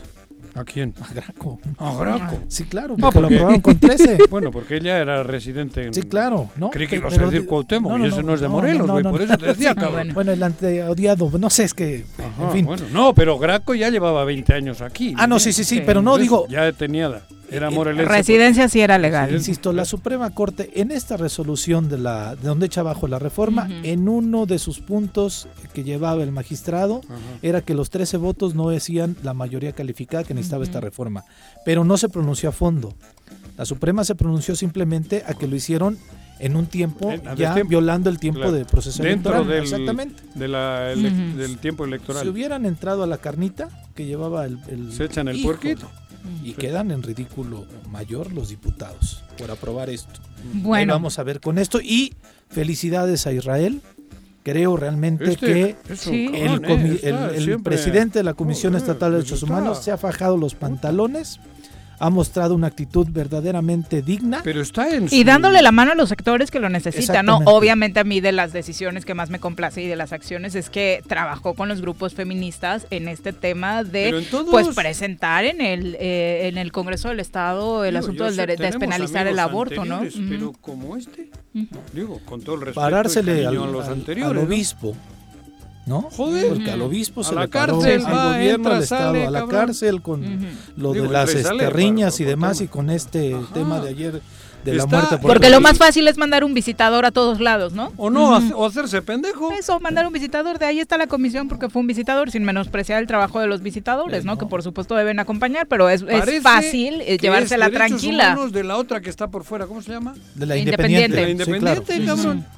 Y no, con actitud- está haciendo esa labor como la hacía el del inde ¿cómo se llama este? De, José Martínez. Martínez, Ya regresó a la ya comisión. regresó, ya regresó ¿no? porque dejó la nacional. Exactamente. Pero parece que, que, que tiene tanta actividad que parece que no es la oficial. Sí, y es que tendría que ser ese el Es que nunca debió ser la, oficial, ¿no? Ese fue un mal manejo que le dieron algunos titulares. Nunca debió estar de la mano del la- gobierno. es Porque derechos- muchos ombudsman se la pasaban, eso, sentados al lado de los gobernadores en Exacto. turno, ¿no? Muy Sí. de amigos. Ya no, me Mm. parece que el trabajo que está haciendo Israel al frente de la comisión im- es, completamente impecable. ¿eh? Sí, Exacto.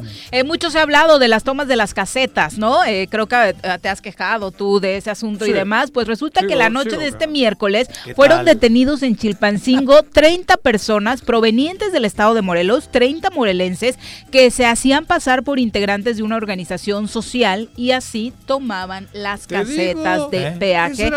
Se iban a. Guerrero, eh, estos en Guerrero, no sé los de Morelos de, No, de- quién sabe no, quiénes sean. Exacto. Eh, fue el secretario de Seguridad Pública de Guerrero, David Portillo, quien confirmó que los Porque- 30 jóvenes fueron remitidos a barandillas eh, y Es en que- el camión en el que se transportaban, enviado al corralón, luego de que se alertara de que en el municipio de Acapulco se trasladaban hacia la caseta de Palo Blanco, que esa siempre está tomada, la de Palo Pero- Blanco ahí en Chilpancingo. Sí, sí. Se hacían llamar Movimiento Juvenil Guerrerense y tiro por viaje tomaban de la las Guerrero, casetas de la autopista De del acá. Sol y obviamente cobraban cuotas más económicas para Eh. Es que permitirle el paso a los comentario. automovilistas. Yo ¿no? entiendo que puede haber un acto de lucha.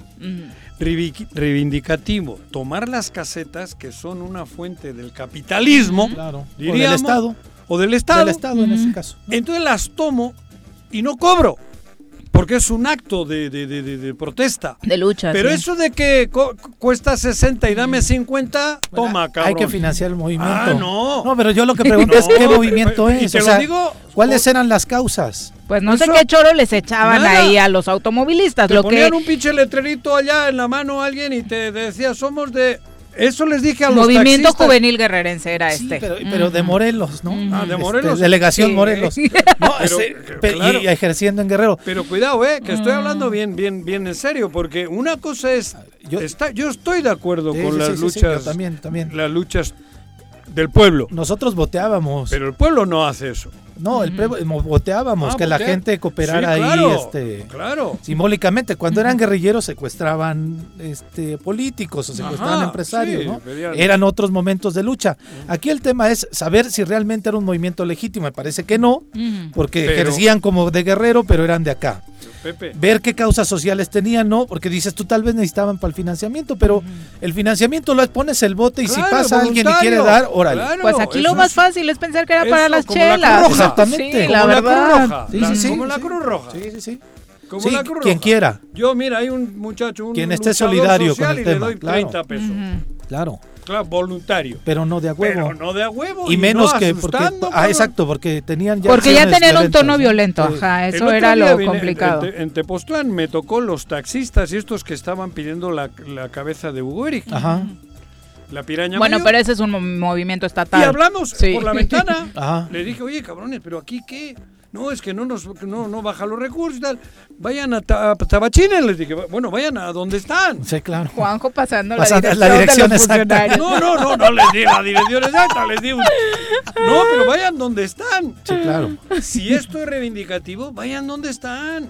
O sea, ¿por qué tienes que tomar las casetas? Bueno, y si tomas las casetas, no cobres. Dice, vayan a todos los actos donde esté, puta, no tiene actos. Ajá, No, eso es lo que digo, ¿no? Y aunque las rutas traigan su nombre y haciéndolo un Pero llamado, pues no las va a ver. hasta aquí. No, yo les dije porque casi todos viven en Tabachines. A- Anda viendo la lista de sus diputados de su nuevo partido en todo el país. Que también va a ser todo un tema el de los superdelegados. Hay como 10 que se van a candidatear en los estados en los que hay Ya lo van elecciones. dejando, el de Guerrero ya dejó. Sí, sí, sí, dejar. pero también el uso que se le dio a la superdelegación. ¿No? bueno, fue la primer- el eso primer- también es otra... La primera crítica que se le hizo a Andrés Manuel Claro. al, poner este Y también- tipo de y- y- exactamente, Que ¿no? además muchos están también denunciados ante la Federación, ante la Fiscalía Federal de Delitos Electorales FEPADE, sí. por el uso inadecuado de, De- de programas. de Aquí programas, no se va a lanzar para nada porque no es de aquí, solo No. eso nos faltaba, pero el uso político que le ha dado a la Secretaría del Bienestar es obvio y claro a favor de su partido. Y además ha ido quitando a gente que no era de su control, que era de Morena. Así es. En los, proye- en los eh, cuestiones estas, Programas. programas federales. Sí. Ha quitado a gente y ha puesto a la suya, a la, la- la- la del incondicional. Es, es del PES. Sí, exacto. Y la es- es omisión también, o sea, el tiempo, aunque tuiteaba de que estoy eh, atendiendo mi partido Sí, en horas no laborales, ajá. Pero era, era como esa, como la coletilla esa que, ¿cómo se, qué, qué decían antes? ¿Cuál? Cuando dices que no estás cometiendo un delito, cabrón. Ah, este programa es este. Este, ah, este eso. programa es que lo dicen así. El problema es pedo del que lo habla, güey. Así es, güey. Exactamente. Dos con Estoy fuera de hora de quince. trabajo. Vamos a pausa, Toma, regresamos. Nunca hemos sido callados, tímidos ni inocentes y seguimos aquí 17 años después para informarte de lo que pasa en Morelos, México y el mundo. El Ayuntamiento de Cuernavaca, a través de la Tesorería Municipal, te invita a aprovechar la campaña de descuentos en el pago anticipado del impuesto predial y servicios públicos municipales 2021. 50% de descuento de septiembre a diciembre a todos los jubilados y pensionados mayores de 60 años y personas con discapacidad. 20% de descuento en septiembre y octubre y 15% de descuento en noviembre y diciembre para todos los contribuyentes. Paga en cajas en línea y a 3 y 6 meses sin intereses con tarjetas participantes. Ahorra y colabora por el bien de todos, porque Cuernavaca lo vale. ¿Te gustan los caballos? ¿Tienes uno? ¿Sabes montar? ¿No? ¿Quieres aprender? Conoce los beneficios de hacerlo en Rancho de la Media Luna en Huitzilac. Contáctanos al 777-155-1062.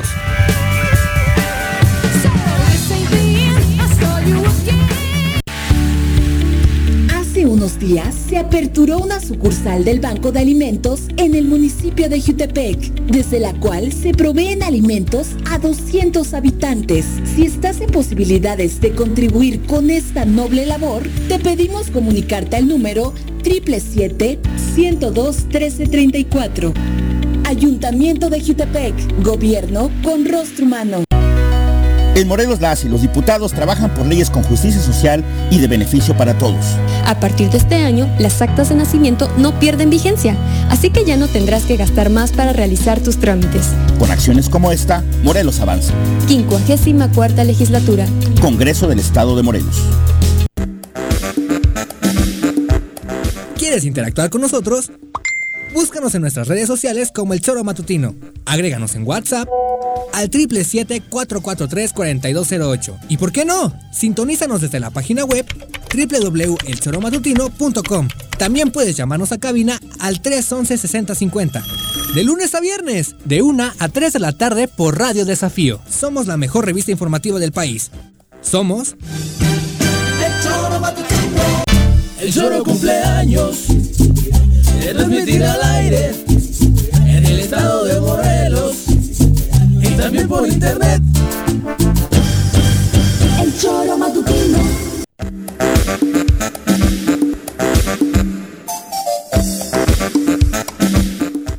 Por primera vez, Beatriz Gutiérrez Müller, esposa del presidente de México, Andrés Manuel López Obrador, hizo un viaje eh, fuera del país para atender agenda relacionada con la cultura mexicana. Fue a París, eh, la historiador, también historiadora mexicana, eh, Gutiérrez Müller, participó junto a la esposa del presidente francés, Emmanuel Macron, Brigitte Macron, en una lectura pública de, del eh, escritores importantes de ambos países para refrendar la cooperación bilateral en materia cultural de México y Francia. A través de eh, diferentes videos en redes sociales eh, se logra ver a Beatriz dando lectura a poemas de Amado Nervo, también Gutiérrez Müller.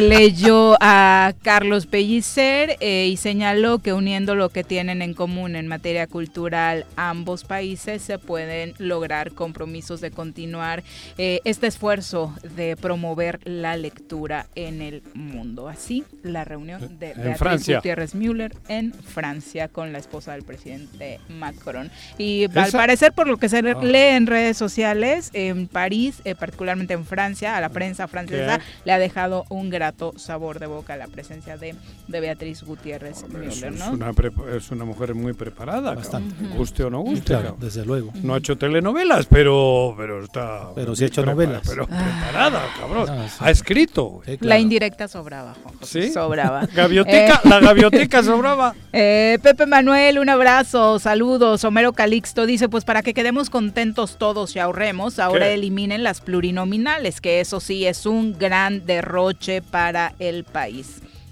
Pues sería buen punto a estas alturas del partido, aunque obviamente todavía hay quien defiende la representatividad de partidos que obviamente no tienen un, Es que- un las capital político tan Hay cosas importante, ¿no? que creo que se pueden mejorar. Ujú. Yo estoy acostumbrado al sistema parlamentario europeo, creo que tendría mucho más.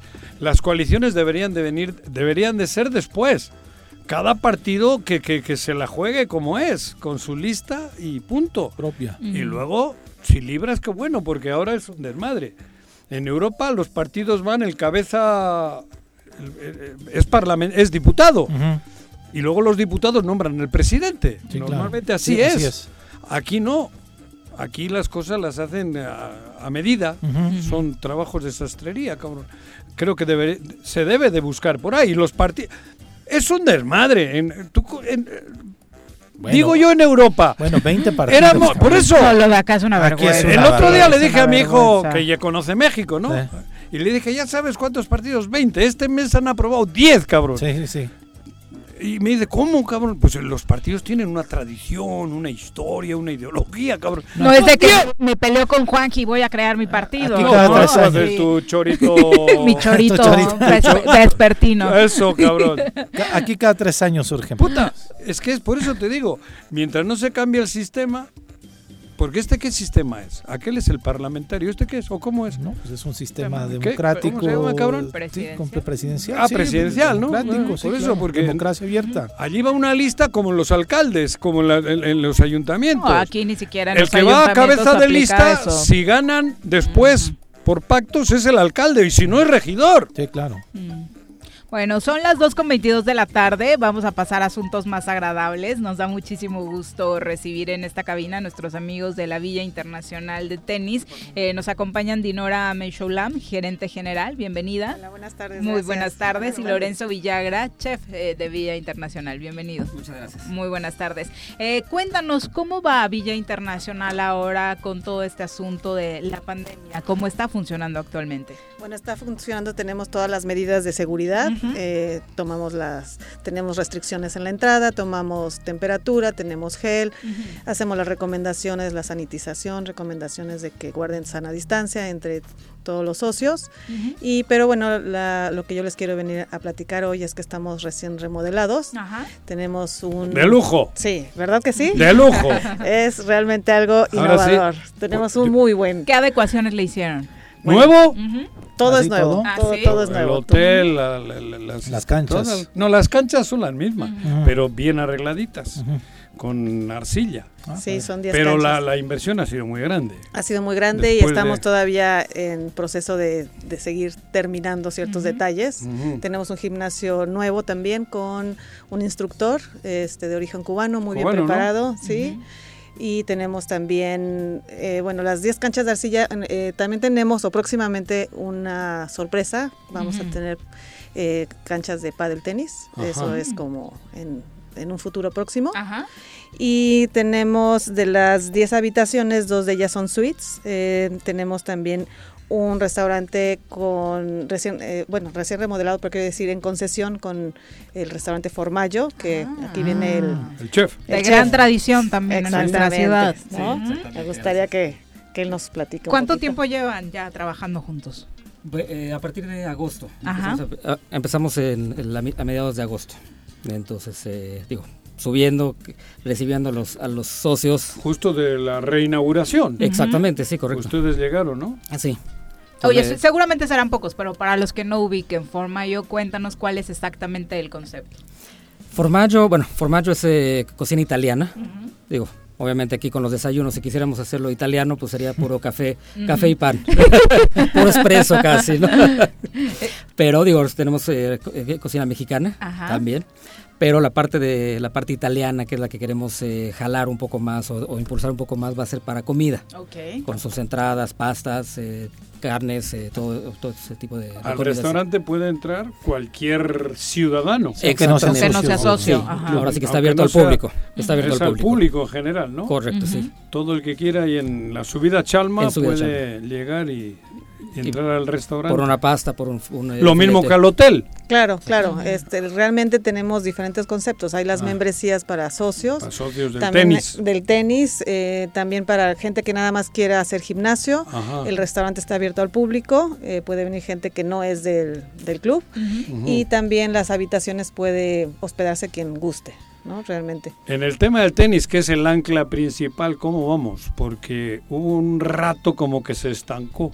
Bueno, estamos ahorita... Administrativamente, en Sí. tiempos atrás, como que no se le daba mucha atención y hubo socios que se fueron. Sí. Lo digo porque me tocó, yo llevo 15 años. Sí, así es. Y hubo ahí un rato que la administración no estuvo del todo correcta y mucha gente se fue. Creo que ya Sí. veo que están regresando. Así es, estamos realmente impulsando con esa idea de impulsar el tenis. Sí. Y Es el mejor lugar de tenis. Sí, lo digo con todo definitivamente. respeto la a los demás. No por nada, No, pero no, sí, sí. Y unas vistas increíbles desde las canchas. Jugar tenis ahí eh, es. Está muy somos bonito. privilegiados. Es, es correcto. Y bueno, eh, va a haber una escuela de alto rendimiento, semillero para chicos y chicas que quieran Tenistas. empezar con el tenis. Platicamos el otro día con, con la persona que va a hacerse cargo del, de ¿Del las- proyecto del- del semillero? Hoy fueron de, de hecho a, a una entrevista y va todo caminando bien. Este todavía no puedo decir quiénes son ¿Quién hasta que estemos un poquito más avanzados con esta parte, pero eh, definitivamente estamos impulsando a elevar el tenis en, en el club, ¿no? Oye, es una época obvio que a todo mundo ya a finales de año se le antoja como nuevos retos y demás. El proceso para ser socio del club, ¿cuál es? Mira, realmente ahorita este, tenemos la promoción de no cobrar una, o sea, es la mensualidad, no estamos cobrando una inscripción. Eh, Tenemos membresías familiares, individuales y eh, el costo del gimnasio, ¿no? Posteriormente estamos buscando de traer más clases de baile y todo esto hasta que, digamos, el semáforo pandemia. cambie, ¿no? Ajá, pero sí tenemos el proyecto en un futuro, estamos ya listos con O maestros, sea, maestras. Para el tenis hay dos membresías, la Sí. familiar y la individual. Sí, así es. es. así como sí, sí, sí. funciona, ¿no? Sí.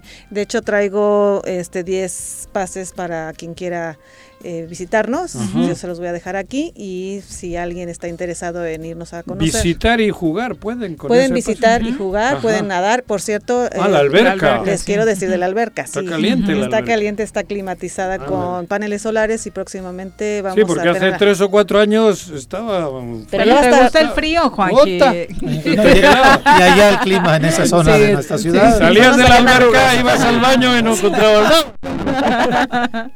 bueno, va a tener también bomba de calor, además de los paneles solares. Entonces vamos a tener una Está- alberca deliciosa. Está delicioso. Está deliciosa. Sí. ¿no? Oh, qué Sí, sí. deli. Y ya está el clima más rico también. Sí, ya, ya. ¿no? ¿Y el restaurante en qué horarios está funcionando?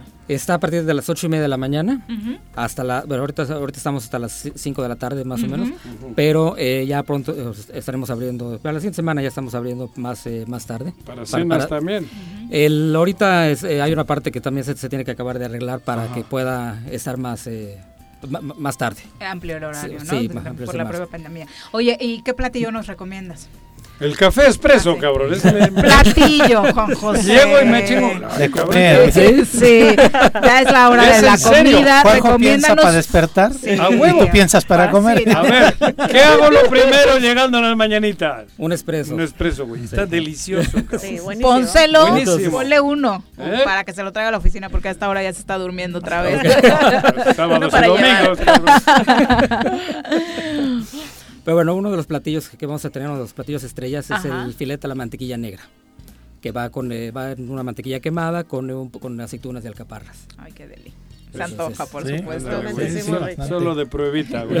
Oye, eh, teléfonos de contacto, la dirección exacta para todos los Sí, que estén claro. interesados. Mira, la dirección estamos ubicados en Avenida Subida Chalma 702, Colonia Lomas de Atzingo, a un costado de la segunda estación de combustible.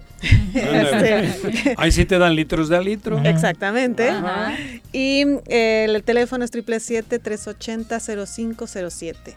Eh, también estamos en la página, ya está actualizada con las nuevas imágenes para que se den una idea cómo, cómo estamos ya.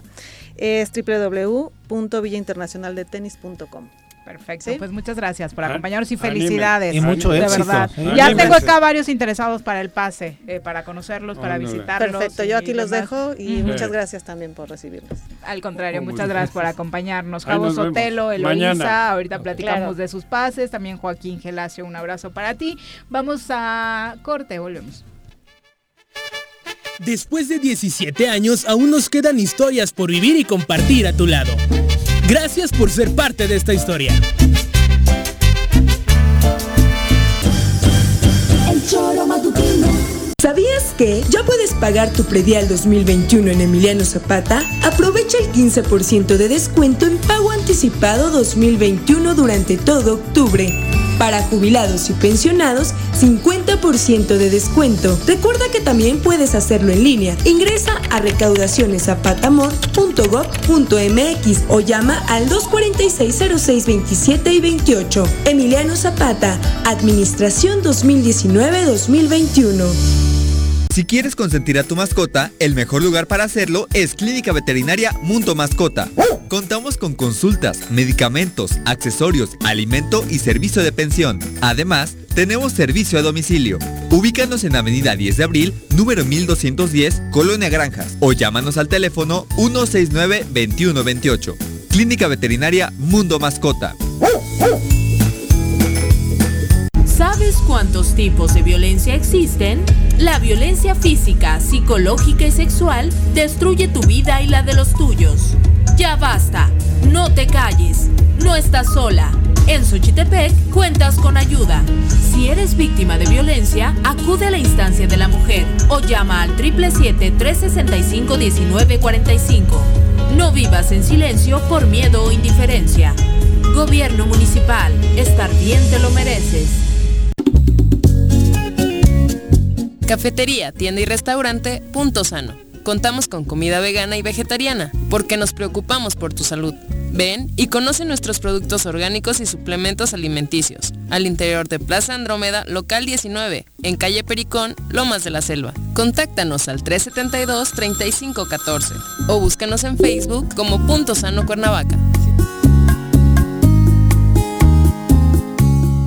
El gobierno municipal de Yautepec te invita a que aproveches los grandes descuentos en el pago del impuesto predial. 17% en octubre, 14% en noviembre y 12% en diciembre. Además, jubilados, pensionados, personas con capacidades diferentes y adultos mayores obtienen 50% de descuento. Además, participas en la rifa de un auto último modelo y dos motocicletas. Paga en línea en www.yautepec.gov.mx o asiste a las oficinas de catastro. Avenida Revolución sin número, carretera Cuautla Cuernavaca, Colonia Atlihuayán, en Yautepec. Te esperamos. Va por Yaute. El Choro cumpleaños se transmitirá al aire en el estado de Morelos y también por internet. El Choro matutino.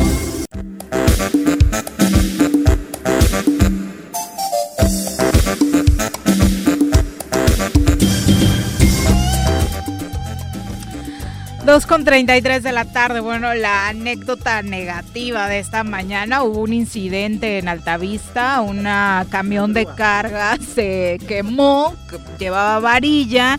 Obviamente llaman a servicios de emergencia, llegan bomberos, calman el incendio, eh, llega la grúa, se trepa al camión de carga y, Y pues que se les cae. Como con Se les cayó, se les fue pum, pum, pum para abajo y resulta que al final de la calle estaba una patrulla y terminó destruyendo la patrulla. Mira, No. es la única que había.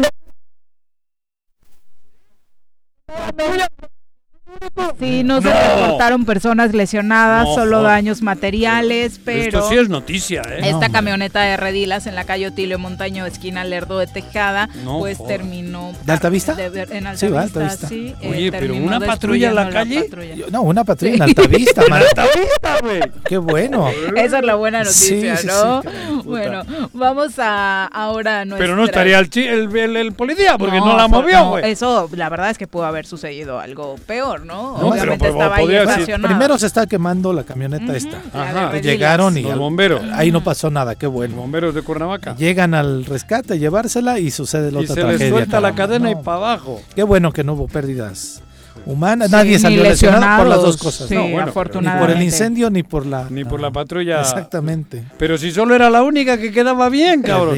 Y sin fonden, ¿ahora qué vamos a hacer? Bueno, y la anécdota que les decíamos hace rato, lo que sucedió ayer, delincuentes robaron un automóvil en la colonia Vista Hermosa a una Ah. cuadra de residencia oficial. Mira. El asalto fue reportado en redes sociales. Un usuario de Twitter subió un video grabado segundos después del robo.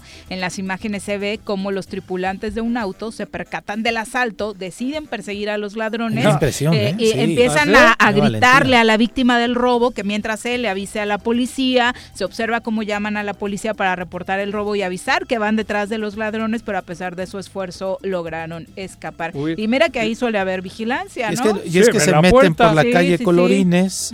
¿no? Y por ahí se pierden, ¿no? Por ahí se a los Y chicos. ya no, ya no Qué los valientes de, los chavos los que, que, subieron, los que sí. trataron O sea, de ayudar al de al lado, sí, ¿no? sí, sí. Recuperar ¿A su uno le vehículo. Roban el coche a punta de pistola o cómo? Estaba parado, eh, que me- ni se dio Ah. cuenta. Entonces los que se dieron cuenta dicen, nosotros te echamos paro, vamos a seguirlo. Y le gritaron, de mientras tú avisa a la policía. poli, ¿eh? Pero pues no, No, la poli. pero pues no. Eh, Sergio Creo que llegó hoy. Ahorita están. Sergio el Quiroz, helicóptero, ¿no? un abrazo. Con 35 vamos a las recomendaciones literarias que ya retomábamos desde la semana pasada. Ah, mira. Está con nosotros Daniel Cetina en la línea telefónica. Daniel, ¿cómo te va? Muy buenas tardes. Hola Viridiana, hola Juanjo, hola Pepe, ¿cómo están? Buenas tardes, saludos desde esta lejana provincia. Ah, cabrón. Desde maestro. Querétaro. Desde Querétaro. no sabía que eras tú, güey. ¿Desde cuándo? Ya tiene ratito Desde- por allá. desde Ah, sí. Te, te recontrataron ahora, ¿eh? Qué bueno, bienvenido. Exacto. Siempre Buscando talentos el choro matutino como siempre. Eso. es correcto, mi querido Dani. Oye, y cuéntanos, ¿qué recomendación nos tienes para esta semana? Bueno, hoy les tengo una recomendación maravillosa sobre un libro que se titula El hombre light. El hombre light. El hombre light, Como como la- la leche que toma Juanji. Exacto. Eh, exactamente, exactamente. como la leche que toman muchos mexicanos, Ajá. como el chocolate. Y la deslatosada Coca-Cola la mía, güey. como los tacos light, como los asaltos light, como la política light, ¿no? Uy, como las patrullas light. como esta de hoy. sí. Ajá. Y exacto, y entonces este libro es de un español llamado Enrique Rojas, que es todo un psicólogo muy profundo, pero que se ha dado a la tarea de escribir una serie de libros bien interesantes con temas muchísimo más eh, actuales, con un lenguaje mucho más de divulgación. El hombre light tiene por subtítulo Una vida sin valores. Y es un librito, ¿eh? no tiene 200 páginas, en, en un formato pequeño, que es eh, lo que más eh, se puede conseguir en Bucket, o sea, una edición de bolsillo. Como para que la lea Juanji en las sus idas al baño, ¿no? Ándale. Para que, Sí, no te rías. Variando, pero sí, Ajá. unas 10 idas al baño se acaba el libro. O sea, Ándale. es una maravilla. Oye, ¿y qué es un hombre light según este libro?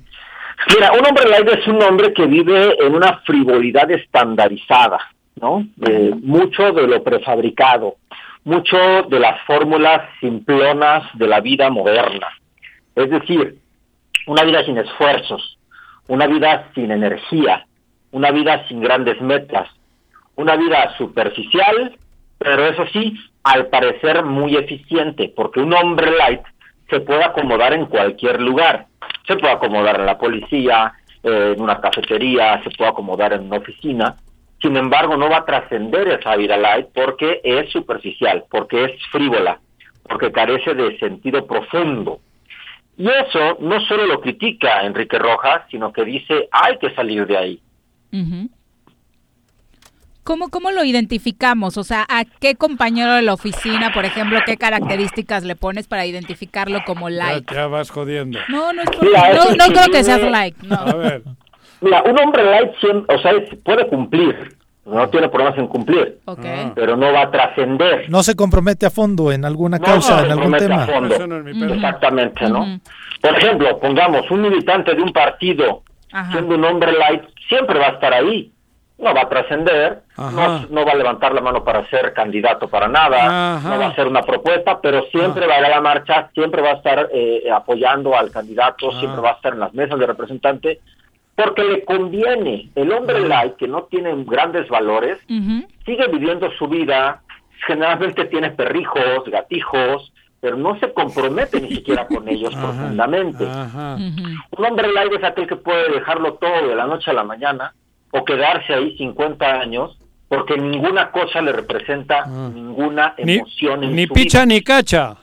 Exactamente, Juanjo, ni pizza ni cacha. Es más bien el hombre, es un hombre que, que, parece que no estorba, Ajá. pero en realidad no ayuda en nada a la sociedad, ya. porque no tiene Pero hombre o mujer, las dos cosas entran Como en, es- en el género en humano, El género ¿no? humano, ¿no? Sí. Exacto, sí, ¿no? Estamos hablando del género humano. Eso, eso, sí, por eso. Sí, hay hombres y hay mujeres light. Esta obra eh, nació inicialmente en el 92, fue publicada en España. Un español, dices.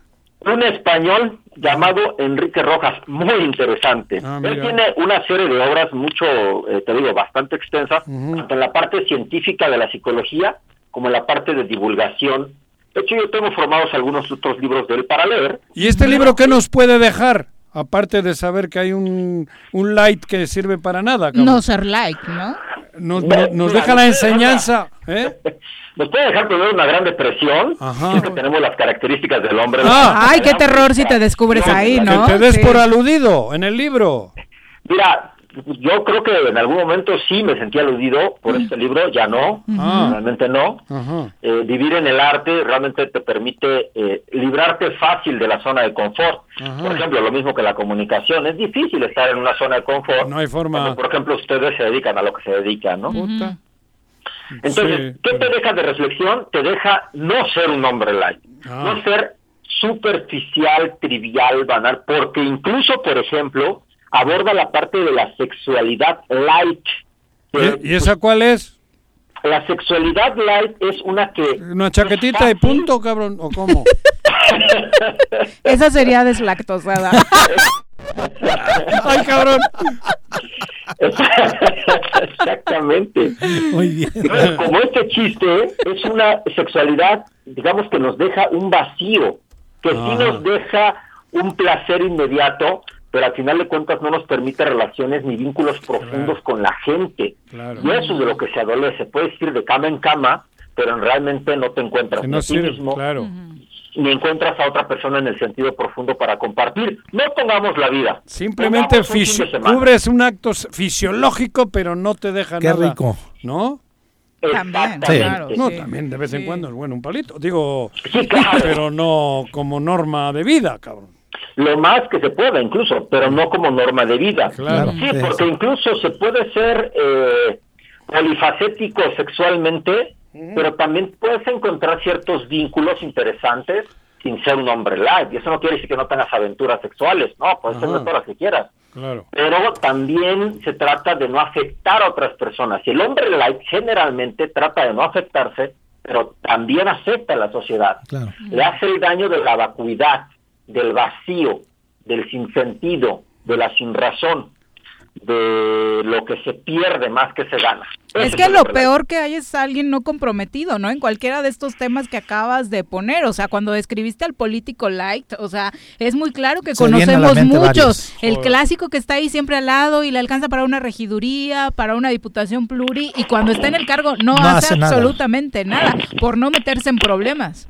Eso es un inútil más que un light, cabrón. Bueno, sí.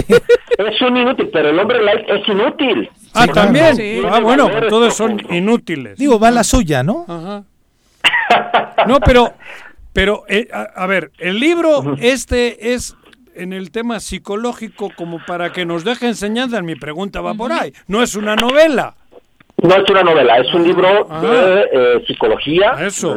o- libro es un ensayo. Es un ensayo. Un ensayo. así. escrito por un psicólogo para el público general. Ándale, Hacia el final del libro te dice precisamente alguna fórmula para no ser un hombre. Eso te digo. Vaya, trae la receta. Te dice cómo salir de esa... Sí. Zona de Si confort. es que te El encontraste capítulo ahí, ¿no? 16 se titula Soluciones al hombre light. Ajá. Y él propone como la mejor vía de solucionar eh, la personalidad light el fortalecimiento de los valores y el construir un proyecto de vida planeado poco a poco. Mm, No, no, no de golpe. No tampoco de trancazo. Ni, el impro- hombre ni- light- ni improvisarlo. Exactamente, el capítulo 14 se dice, la vida no se improvisa, Mira, claro. La vida se planea, se planea con el corazón, pero también con planes Claro. concretos que se pueden llevar a cabo. Bien bien. interesante, ¿eh? Bien interesante. ¿Es largo o dices que es cortito? Cortito. Es corto, como el amor, 180 páginas, 180. pero te estoy hablando de un libro de bolsillo. Ajá, el, el, el formato. El formato es pequeñito, Ah, digamos mira. que en, en un libro normal serían 100 páginas, yo creo a lo máximo. ¿Y de quién es? ¿De qué editorial es? De Enrique Rojas y de está en la editorial Bucket, que hasta donde yo recuerdo es de Planeta. Sí, aquí lo tengo y sí es de Planeta. Ya te lo Sí, es de descargué, para Ah, que ¿sí? lo ¿No tengo que comprar ya? No, Ah, te qué lo voy a regalar. Bien. Pero tengo que llevar la computadora al baño. Vaya, En tu celular puedes, Ah, Juan teléfono. José. Ah, Ya te veo con tu lap en el inodoro. o En sea. las rodillas. O sea, y a la hora de mear se me va a mojar, cabrón. Qué imagen, qué imagen, de veras. ¿eh? Dani, muchas gracias por la recomendación. Un abrazo para todos, nos vemos el próximo jueves. ¿Cómo se llama el autor? El hombre light de Enrique Rojas en editorial Planeta. Vale, eso. Abrazo con cariño, mi querido tardes. Dani. Buenas, Dani. Bueno, ¿Qué hace en Querétaro este cabrón? Allá montó Ah, su tiene editorial, allá su editorial todo allá, ya, trabajando, mira. sí, sí, Y desde lo hace tuvimos un acá. buen rato. Sí, Aquí estuvo se fue a Querétaro, ¿eh? mucho tiempo el buen Dani. Sí. Bueno, en un funeral privado fue despedido Mario Molina, premio Nobel de Química, Ah. que falleció ayer a los setien- 77 años de edad a causa de un infarto. Fue el primer Eh, premio Nobel el de primer premio mexicano, Nobel ¿no? de México. Eh, obviamente el funeral se realizó completamente privado, según dieron a conocer sus familiares.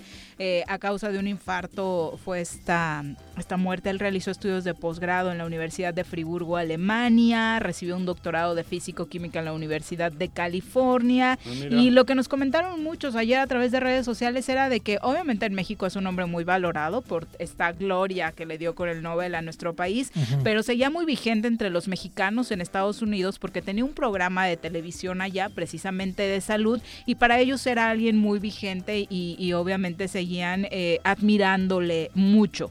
Eh, después de pedir a jóvenes hace poco que se sigan manifestando, eh, hablaba este mismo año Mario Molina de que sigan luchando por sus sueños a los jóvenes mexicanos y les ofreció su apoyo junto al de otros investigadores.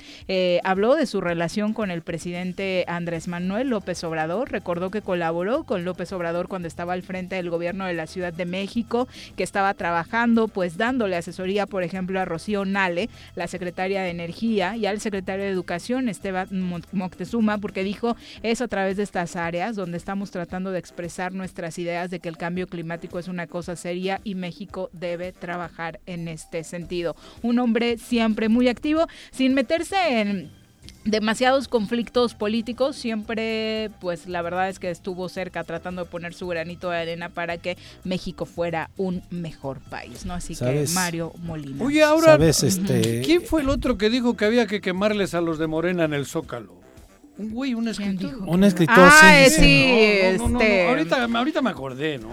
Martín Pero qué madre, ¿quién es Moreno, ese? ¿no? ¿Ese de Se dónde llama salió? así. ¿De qué Pues tiene varios libros. Sí, an- antes de, de- de- Francisco Martín Moreno. Sí. Ese dijo esa Sí. barbaridad. Qué, qué- ¿no? qué tonto, pero bueno. No, qué tonto. Sabes que sabes que, que la fundación de Mario Molina. de Mario Molina Ah, del- estuvo involucrada eh, en el en la justificación, elaboración, investigación del diseño de la ecozona de Morelos, de Cuernavaca. Ah, sí. De- Sí. proyecto Sí, de- de- de- que, se, que se pretendió hacer, que se hizo en algún tiempo. Que, en- que no, cua- que que no- no- bueno, que no no. le dieron seguimiento a esta Ajá, administración, esto. pero todo está fundamentado. ¿Ah, sí? Yo no lo sabía y lo supe apenas hace unos meses que me metí a, a ver temas de proyectos en el mundo exitosos con relación a movilidad y de Sí. movilidad sustentable y demás. Ah. Y me, me remitieron a la página de la fundación de... De la familia. Exactamente, de, de- de- de Molina. Molina. Mm. Y este y viene la ecozona ahí como un proyecto este avalado o sustentado en donde participó la fundación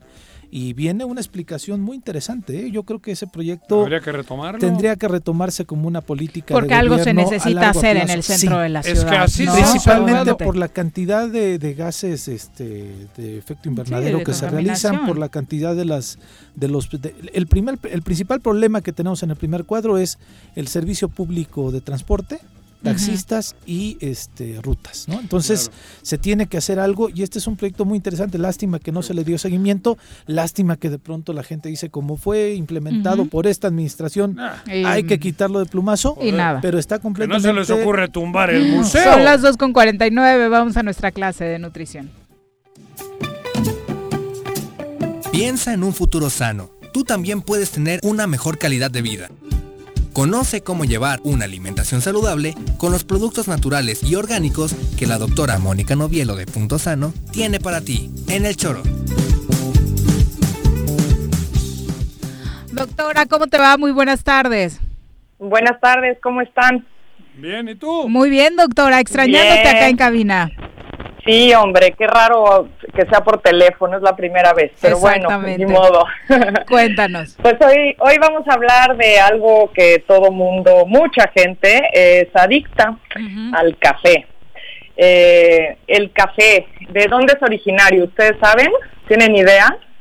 Pues originario, originario, no sabemos los puntos del país donde se da Sí, Chiapas, por allá este, donde andas, Veracruz. ¿no? De manera más, más fuerte. Sí, Oaxaca. bueno, en México sí, pero originariamente es de Etiopía, de muy Ah, lejos.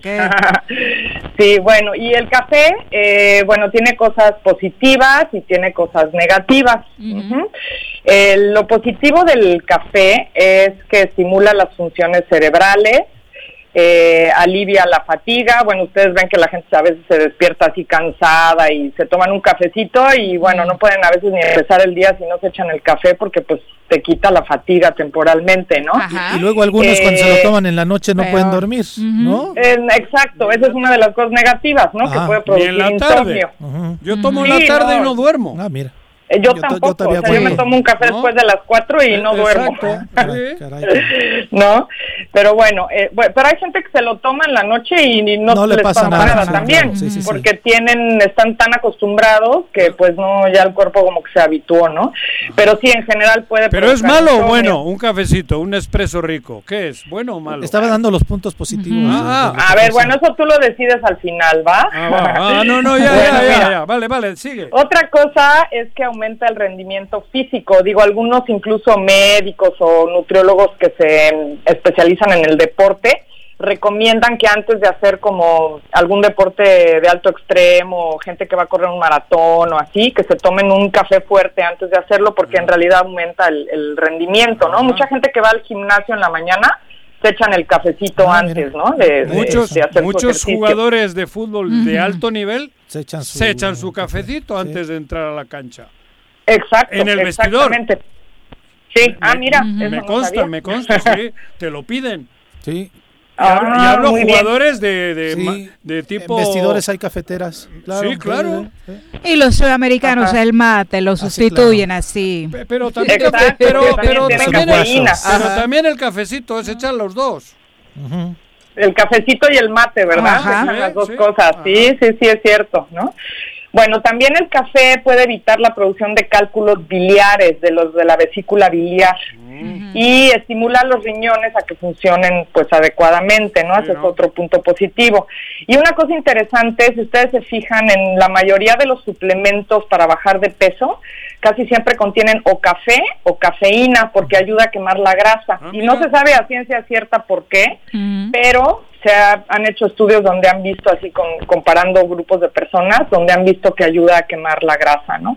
Y eh, otra cosa es que ayuda a que a evitar que el hígado padezca de cirrosis, ¿no? Entonces para esta gente que toma tanto alcohol, este, podría ayudarles en, en eso, ¿no? Y otra cosa interesante es que han visto que puede prevenir la, la depresión y por ende la- los suicidios. Parece ser que la gente que toma eh, café se suicida menos que la que no toma café. Estos son todos estudios que han realizado, estudios serios, ¿no? Eh, bueno, y ahí les va lo negativo porque también tiene cosas negativas. Eh, una es que acelera la respiración y el pulso. Digo, ustedes se dan cuenta que se toman café de más y pues hasta a veces tiemblan las manos. Taquicardia. Da, da taquicardia, ¿no? Este, también aumenta la presión arterial, o sea que para la gente hipertensa no es nada recomendable. Eh, puede aumentar también el colesterol, el colesterol malo en especial, ¿no? sí, ¿eh? Entonces, este, sí hay que tener cuidado con estas personas que lo tienen de por sí alto. Eh, puede aumentar el, el síntomas nerviosos, la gente que tiene, que es muy nerviosa en general, eh, puede agravarles el, el problema. Gente que tiene taquicardia también pues lo puede agravar, ¿no? Eh, en exceso puede irritar el estómago, entonces la gente con este, con úlceras y con gastritis también pues hay que tener cuidado. Lo del insomnio ya lo dijimos. Eh, otra cosa importante es que aumenta la eliminación de calcio por la orina. Entonces, cada taza de café se nos van para afuera 40 miligramos de calcio. Mm. Entonces, los que tomen mucho café tienen que cuidar mucho esta parte. Justo ¿no? te iba a preguntar- Qué fuerte Sí, estadística. Justo te iba a preguntar, sí, sí. doctora, porque decías tomarlo en exceso. ¿Cuánto es tomarlo en exceso?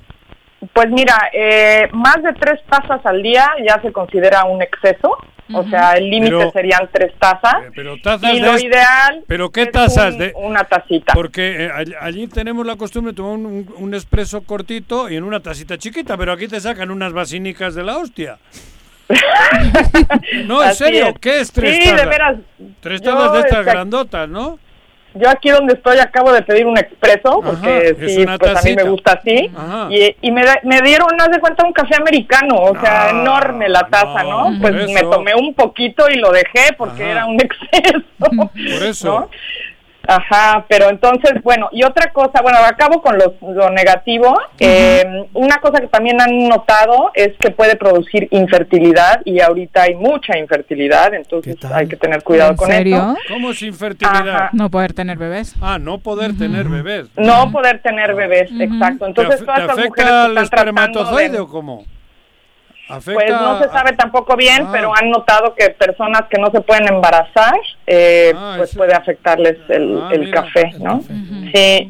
Y otra cosa es que puede causar cáncer de vejiga y como irritar las vías urinarias en general y puede inflamar la próstata cuando se toma en exceso también. Digo, es que hay gente que se toma ocho tazas de café al día, o sea, ¿no? Pues se preparan un termo enorme y están todo el día dándole al café, o sea, eso es un exceso, ¿no? A diferencia de una tacita al día, ¿no? Claro. Bueno, ahora hay de cafés a cafés. ¿Y qué, qué Porque- momento es bueno el café? Hablando de lo bueno, después del desayuno, después de la comida, porque la costumbre O despertando. en Europa es en ayunas un cafecito y después de comer otro cafecito. Sí, bueno, lo ideal es después de comer, Eso, porque si no te puede irritar mucho el Eso, estómago. Cuando eso. lo tomas en ayunas, sí Ah. es muy irritante. Que aquí ¿no? pasa mucho eso en México, ¿eh? Ah, el café de la mañana, Sí. ¿no? Claro. Sí, sí. Bueno, ahora les digo, hay de cafés a cafés. Una cosa es que se tomen una tacita de café express como, como se la toma Juanjo, ¿verdad? Y otra cosa es que le echen cinco cucharadas de azúcar y leche y, ¿no? Este, entonces, eh, bueno, ahí ya, pues, de café ya, pues, están tomando un- una cosa azucarada con leche, ¿no? Entonces... Esas mezclas eh, que te dan en esa madre de Estados Unidos, ¿cómo se llama? Es el del libro. ¿Cuál? El Sí, Star- Starbucks, esa Ah, madre. sí, sí, Starbucks. Ah, bueno, ahí hay unas cosas ahí. terribles con crema Bombas. y Sí. con Sí. kilos de azúcar y Eso. bueno, sí, eso, Con eso ya, chispas de ya no es un chocolate. café. Ay, ya se me. Eso es más un postre, ¿no? Eso es un postre, ya no es un café. ¿no? Bueno, pero bueno, también eh, están los cafés solubles que, Ah, que ya. bueno, esos no son buenos, ¿no? Digo, una cosa es tostar el café. El café por ahí les mandé una foto, si lo ven así antes de que lo tuesten es verdecito, Ajá. el grano de café. Sí. Y después lo, lo tuestan y se pone ya oscurito, Ne- como lo hemos visto, cafecito negrito, ne- negrito. y y no es lo mismo moler ese café y ponerlo en una cafetera de americano o de expreso Claro. y hacer un café que la, la- el agua pasa por el café y ¿Cómo y hacen hace que el café este sea café. soluble? Yo nunca he entendido eso. Esa es la marca Mira, famosa esa como Nescafé. El Nescafé, esa madre. ¿cómo hace que ese café de grano sea soluble y no tengas el grano? O Pues eso, mira, o eso el- no es café, cabrón. Eso no, bueno, si Digo- es café, tiene poco café Ah. porque Sí, tiene un montón de aditivos, Ah, ¿no? eso, A veces hasta azúcar trae, trae Ah. Este, saborizantes. Si se fijan, ah, bueno, yo que me gusta el café puro, lo siento muy diferente en sabor. Sí, claro. ¿no? Eh, Pero nunca he entendido soluble- cómo se disuelve en la leche o en el agua el café, cabrón. E- Ese. Es que lo, lo, lo, le- lo elevan a altas temperaturas para que como que se afloje, ¿no? El, el café. Y después, eh, después lo secan de nuevo y lo muelen para que se, para que se haga, como lo muelen como en pequeñas partículas para que se disuelva después, pero lo cocen. Muy fácil, sí, claro. Ajá, y lo cocen a muy altas temperaturas, lo que causa que una sustancia que de por sí tiene, que se llama acrilamida, se haga más fuerte y han visto que esta acrilamida es cancerígena. Entonces eh, hay que tener muchísimo cuidado con los cafés solubles porque en realidad pues eso no es un café puro, ¿no? O sea, sí tiene algo de café, Pero pues está entre la acrilamida que se le multiplica y lo que le lo que le añaden porque le ponen aditivos y cosas para Yo me acuerdo para que, que que, mi, abu- mi mamá, mi abuela y mi, ma- mi, mi mamá me hacían en la noche moler el café, cabrón, con el molinillo de mano. Ah, claro. Toda la Ah, noche. mira. El café para el, Para día, el día siguiente, siguiente. te juro. Ajá. Era una de Ay, mis chambas. rico. Sí, el molinillo de madera, me acuerdo con el... ¿No, no se ha tocado nunca Sí, eso? no, no, no, pero sí conozco los Sí, molinillos, sí, cabrón, claro. pero yo lo hacía. Sí. Ese Bueno, aquí en México se muelen así los chiles y se hacían así las salsas originalmente, no en una licuadora. Entonces sí conocemos los molinos manuales, ¿no? Incluso el maíz se molía así, Sí. ¿no? Edith En Romero México. nos pregunta a través de Facebook qué opinas del café Ganoderma, que por lo que estoy leyendo es extracto eh, de café instantáneo con un hongo medicinal conocido como reishi. Sí, bueno, el hongo me parece fantástico, es un hongo medicinal que es buenísimo para el sistema inmunológico. Ajá. Eh, el problema es que lo mezclan con café soluble, lo cual a mí no me encanta porque no estoy a favor del café soluble de por sí. Ajá. Y este y muchos muchos productos de Ganoderma traen azúcar añadida. Entonces, este pues si es el hongo solito está perfecto, pero ya mezclado con todas esas cosas no me parece tan bueno. Y yo no entiendo por qué lo yo he visto el reishi en cápsulas del o sea, el hongo eh, solito metido en una cápsula, o sea, es mejor tomarlo así que mezclado con café soluble y azúcar, ¿no? Definitivamente. Sí, entonces me lo han ido a ofrecer muchísimo a la tienda. Entonces, tu Eh, recomendación para los fans del café, ¿cuál sería, Doc? Bueno, mi recomendación, ah, una cosita más, también el café descafeinado hay que tener mucho cuidado porque eh, también no es nada bueno. Usan una, un químico llamado cloruro de metileno para descafeinarlo. Es un químico que hace que se le separe la cafeína y también puede causar cáncer este, este químico, ¿no? Entonces, para los que no quieren cafeína, hay un café que pueden encontrar que está descafeinado en agua, o sea, como que lo lavan. El proceso es mucho más difícil, pero es mucho más natural. Quizás es más caro, pero bueno, les va, va a ser mucho mejor para su salud.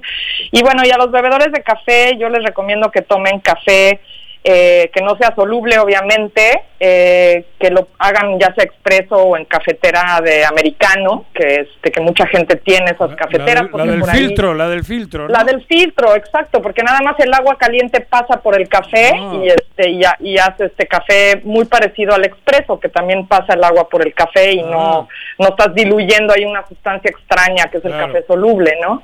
Eh, y bueno, y recomiendo que nunca se tomen más de tres tazas al día, que es como el límite para que no eh, se les se les vaya el calcio tanto, para que no sea cancerígeno y estas cosas, ¿no? Eh, para que puedan tener como lo bueno del café Para y el no sexo, lo malo, ¿no? para el sexo afecta. O es afrodisíaco. para el embarazo que sí, pero para el sexo como Te da tal. energías al menos, mano. Para el No sexo sé, te da energía. ¿Sí? claro que sí, te, te da energía. Échate un entonces, cafecito y no ves que el vino ya sabes que te jode, güey. ¿Eh? Eh, como aumenta el rendimiento en general, Sí. tu rendimiento físico, te, Te pues, despierta. para, para una, una relación sexual, pues te despierta, te hace estar más energético. Ah, y por supuesto que ayuda, claro que sí. Para que no te pase como el perico. Ajá, a medio palo. Doctora, muchas gracias por los tips sobre el no, café. de nada. ¿Dónde, Oye, te, bueno, enco- y en- ¿Dónde te encontramos? Estamos en Punto Sano y tenemos un café orgánico, o sea, sin químicos ni conservadores Ah, ni nada. ¿tienes también cafecito en punto sano? Claro, y además es nacional, es de Chiapas. ¿De altura Entonces, o de bajura? este, ¿Cómo le llaman? Porque hay café, café, al- de altura. Sí, ¿no? Sí, de Chiapas, de los, de Ah, las ahí montañas. donde anda, sí. Entonces estamos en Punto Sano, en Plaza Andrómeda, en el local 19. Perfecto. Ahí al ladito de ustedes. Muchas gracias, Doc. Adiós, doctor. Gracias a ustedes. Buenas tardes. O sea, ¿tú, Pepe, crees que a medio... No, digo, como un preguntaste. cafetito, parar un rato y yo, un cafetito? pues sí, estaría ¿Sí? pa- ¿Te para, el- para tener más tiempo. eh. Bueno, precaución para los que estén circulando por el centro de la ciudad de Cuernavaca porque ya llegó la manifestación de los repartidores de aplicaciones que hoy tienen un paro mundial. ¿Quiénes son esos? Eh, los repartidores de Didi, Didi, Uber Uber. ¿Qué es y? Rappi. las empresas que entregan comida. Ah, las de comidas de las Exacto, motos. Sí, sí, sí, exactamente. Todos ellos están manifestando en el mundo. Hoy es el paro mundial de repartidores por aplicaciones. Es una convocatoria que hacen aplicaciones ¿Los como Uber Eats, Didi? Rappi, iFood, eh, que quieren ser valorados como empleados de esas empresas, que se les reconozcan sus derechos en diferentes partes del mundo. Eh, obviamente ya se han creado jurisprudencias sobre casos en los que se reconoce como empleados a estos repartidores, por ejemplo Colombia, pero eh, desafortunadamente dentro de sus peticiones todavía en México obviamente no llegan a ese nivel. También piden pues mejores condiciones en el trato, ¿no? Sobre todo en el tema de los tiempos, porque dicen que la pues, la premura hace que ocurran accidentes, Accidentes. cotidianamente, Claro. ¿no? Eh, ahí está en el centro de esta manifestación para que tomen vías alternas. Son las 3.5, vamos a nuestra clase de equitación. No existe una sensación de libertad igual a la que se siente montado en un caballo. Ahí aprendes que la fuerza se complementa con la nobleza y la lealtad. Conoce más sobre los fieles corceles con nuestro experto Alboro en nuestra sección A Rienda Suelta. Malboro, ¿cómo te va? Muy buenas tardes. Buenas tardes, Vivi. Aquí estamos otra vez con ustedes. ¿Qué pasó, Juanjo, Malboro? Qué gusto verte. Aquí estamos otra vez. ¿Qué tal? Bien, ¿Qué andamos? ¿de qué nos vas a hablar? Ahora quiero hablar de un tema también importante, de lo que son las malas costumbres de los caballos. Casi lo que platico aquí es... ¿También salen de noche los cabrones? Lo único hacen que de las suyas. Eh, Casi lo que los temas que yo traigo re- realmente luego son temas que vivencias de en la semana ¿Qué o te ha ocurrido recientemente? Quiero, sí, quiero platicar, por ejemplo, de, de los caballos. Una de las malas costumbres en ellos es permitir que un caballo se precipite, se precipite en una acción. Vamos a decir, el caso de el Arza, un caballo de un amigo, de, de- de un conocido de nosotros, que al, al- al mandarlo a galopar, el caballo como que salía retosando y aventaba las patas. Ajá. Eh, eso es, eso es una mala ¿Qué, qué costumbre. retosando?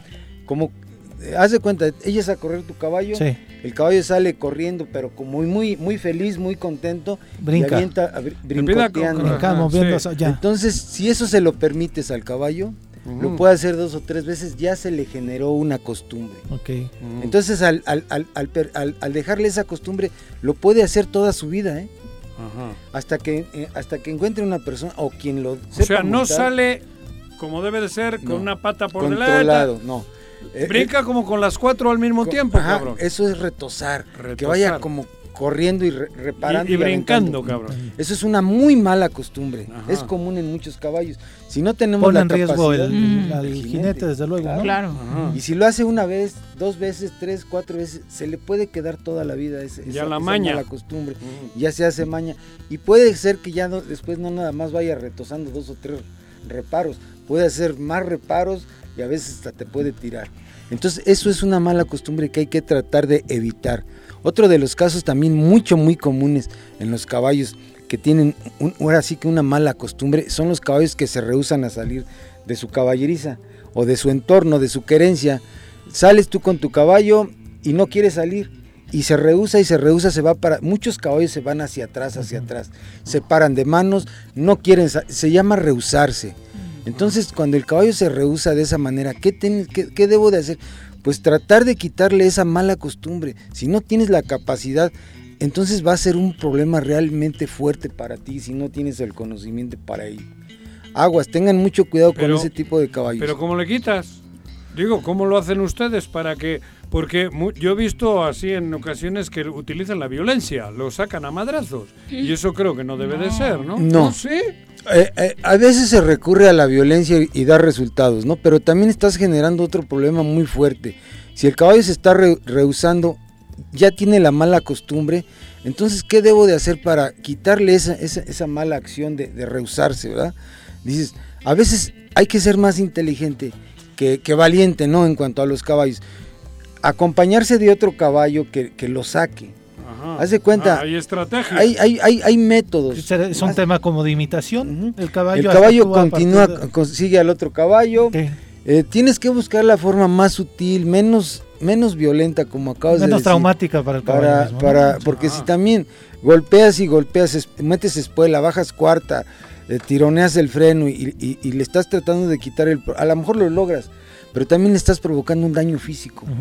Y un daño físico que se puede convertir en, en- en un daño emocional. Es peor el ¿no? re- es peor el remedio Entonces que- dice, ya cada que quiero que quiera yo salir, él ya va a relacionar castigo Ajá. con salir a pasear, ¿no? Era lo como decíamos la vez pasada. Un- el trabajo de un caballo debe de ser sutil, amable y lo más tranquilamente que se pueda. Porque si lo haces con esa tranquilidad, la espuela, le bajas la cuarta muy rudamente, el caballo también relaciona eso. Montura, paseo, castigo. Sí, no va feliz. ¿Me entiendes? Ya tarde- no es una Tarde o en temprano sí. te la cobra. Ah, y, y no es un caballo muy amable, no va a ser un caballo muy amable, muy relajado, como lo que queremos, ¿verdad? Sí, claro. Esa es una de, de lo que acabo de mencionar, es una de las malas costumbres de los caballos que a veces, muchas veces, se lo provocamos. Pero Cuidado. tú estás hablando de un caballo que ya tiene 7, 8 años, por ejemplo, el que dices que no sale bien. ¿Eso no se lo tenía que haber corregido desde el inicio? ¿O hay formas de corregir cuando? Porque a los 3 años o cuándo es cuando se les ensilla. Mira, vamos a decir, una, un amansador, una- un arrendador de caballos te puede entregar tu caballo en, en plenas Listo. condiciones bien, Ah. emocional y físicamente, de una rienda buena. Por lo menos la básica no debe de rehusarse, te debe dar bien el estribo, debe de voltear bien. Lo, lo básico debe de hacerlo bien, nunca rehusarse. Ajá. Pero bueno, tú lo tienes, a lo mejor no tienes la experiencia y el conocimiento suficiente Sí. para continuar. A lo mejor se te empieza a rehusar una o dos veces.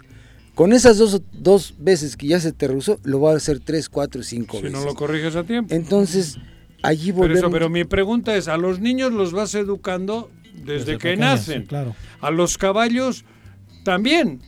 Digo, ¿a, a qué, Sí. ¿en qué edad comienzas a corregir eso que has dicho? ¿O que no lo tenga? En el momento que lo presente, el caballo puede presentarlo en cualquier momento.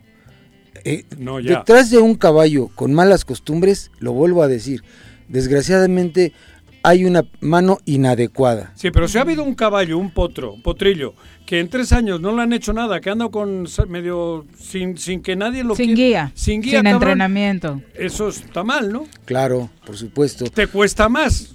Mira, te cuesta más cuando está manejado con mal, manos inapropiadas, conocimiento malo, que un caballo limpio, un caballo bruto de pradera que Sí, nunca ha sido eso. movido, es, Es más, más fácil, fácil. que corregir, quitar esas que mañas, han- esas malas costumbres, ¿sí? Ah, Eso es- Ah. es, también eso es muy común. Juanjo. También depende quién te amanse y quién te arriende tu caballo.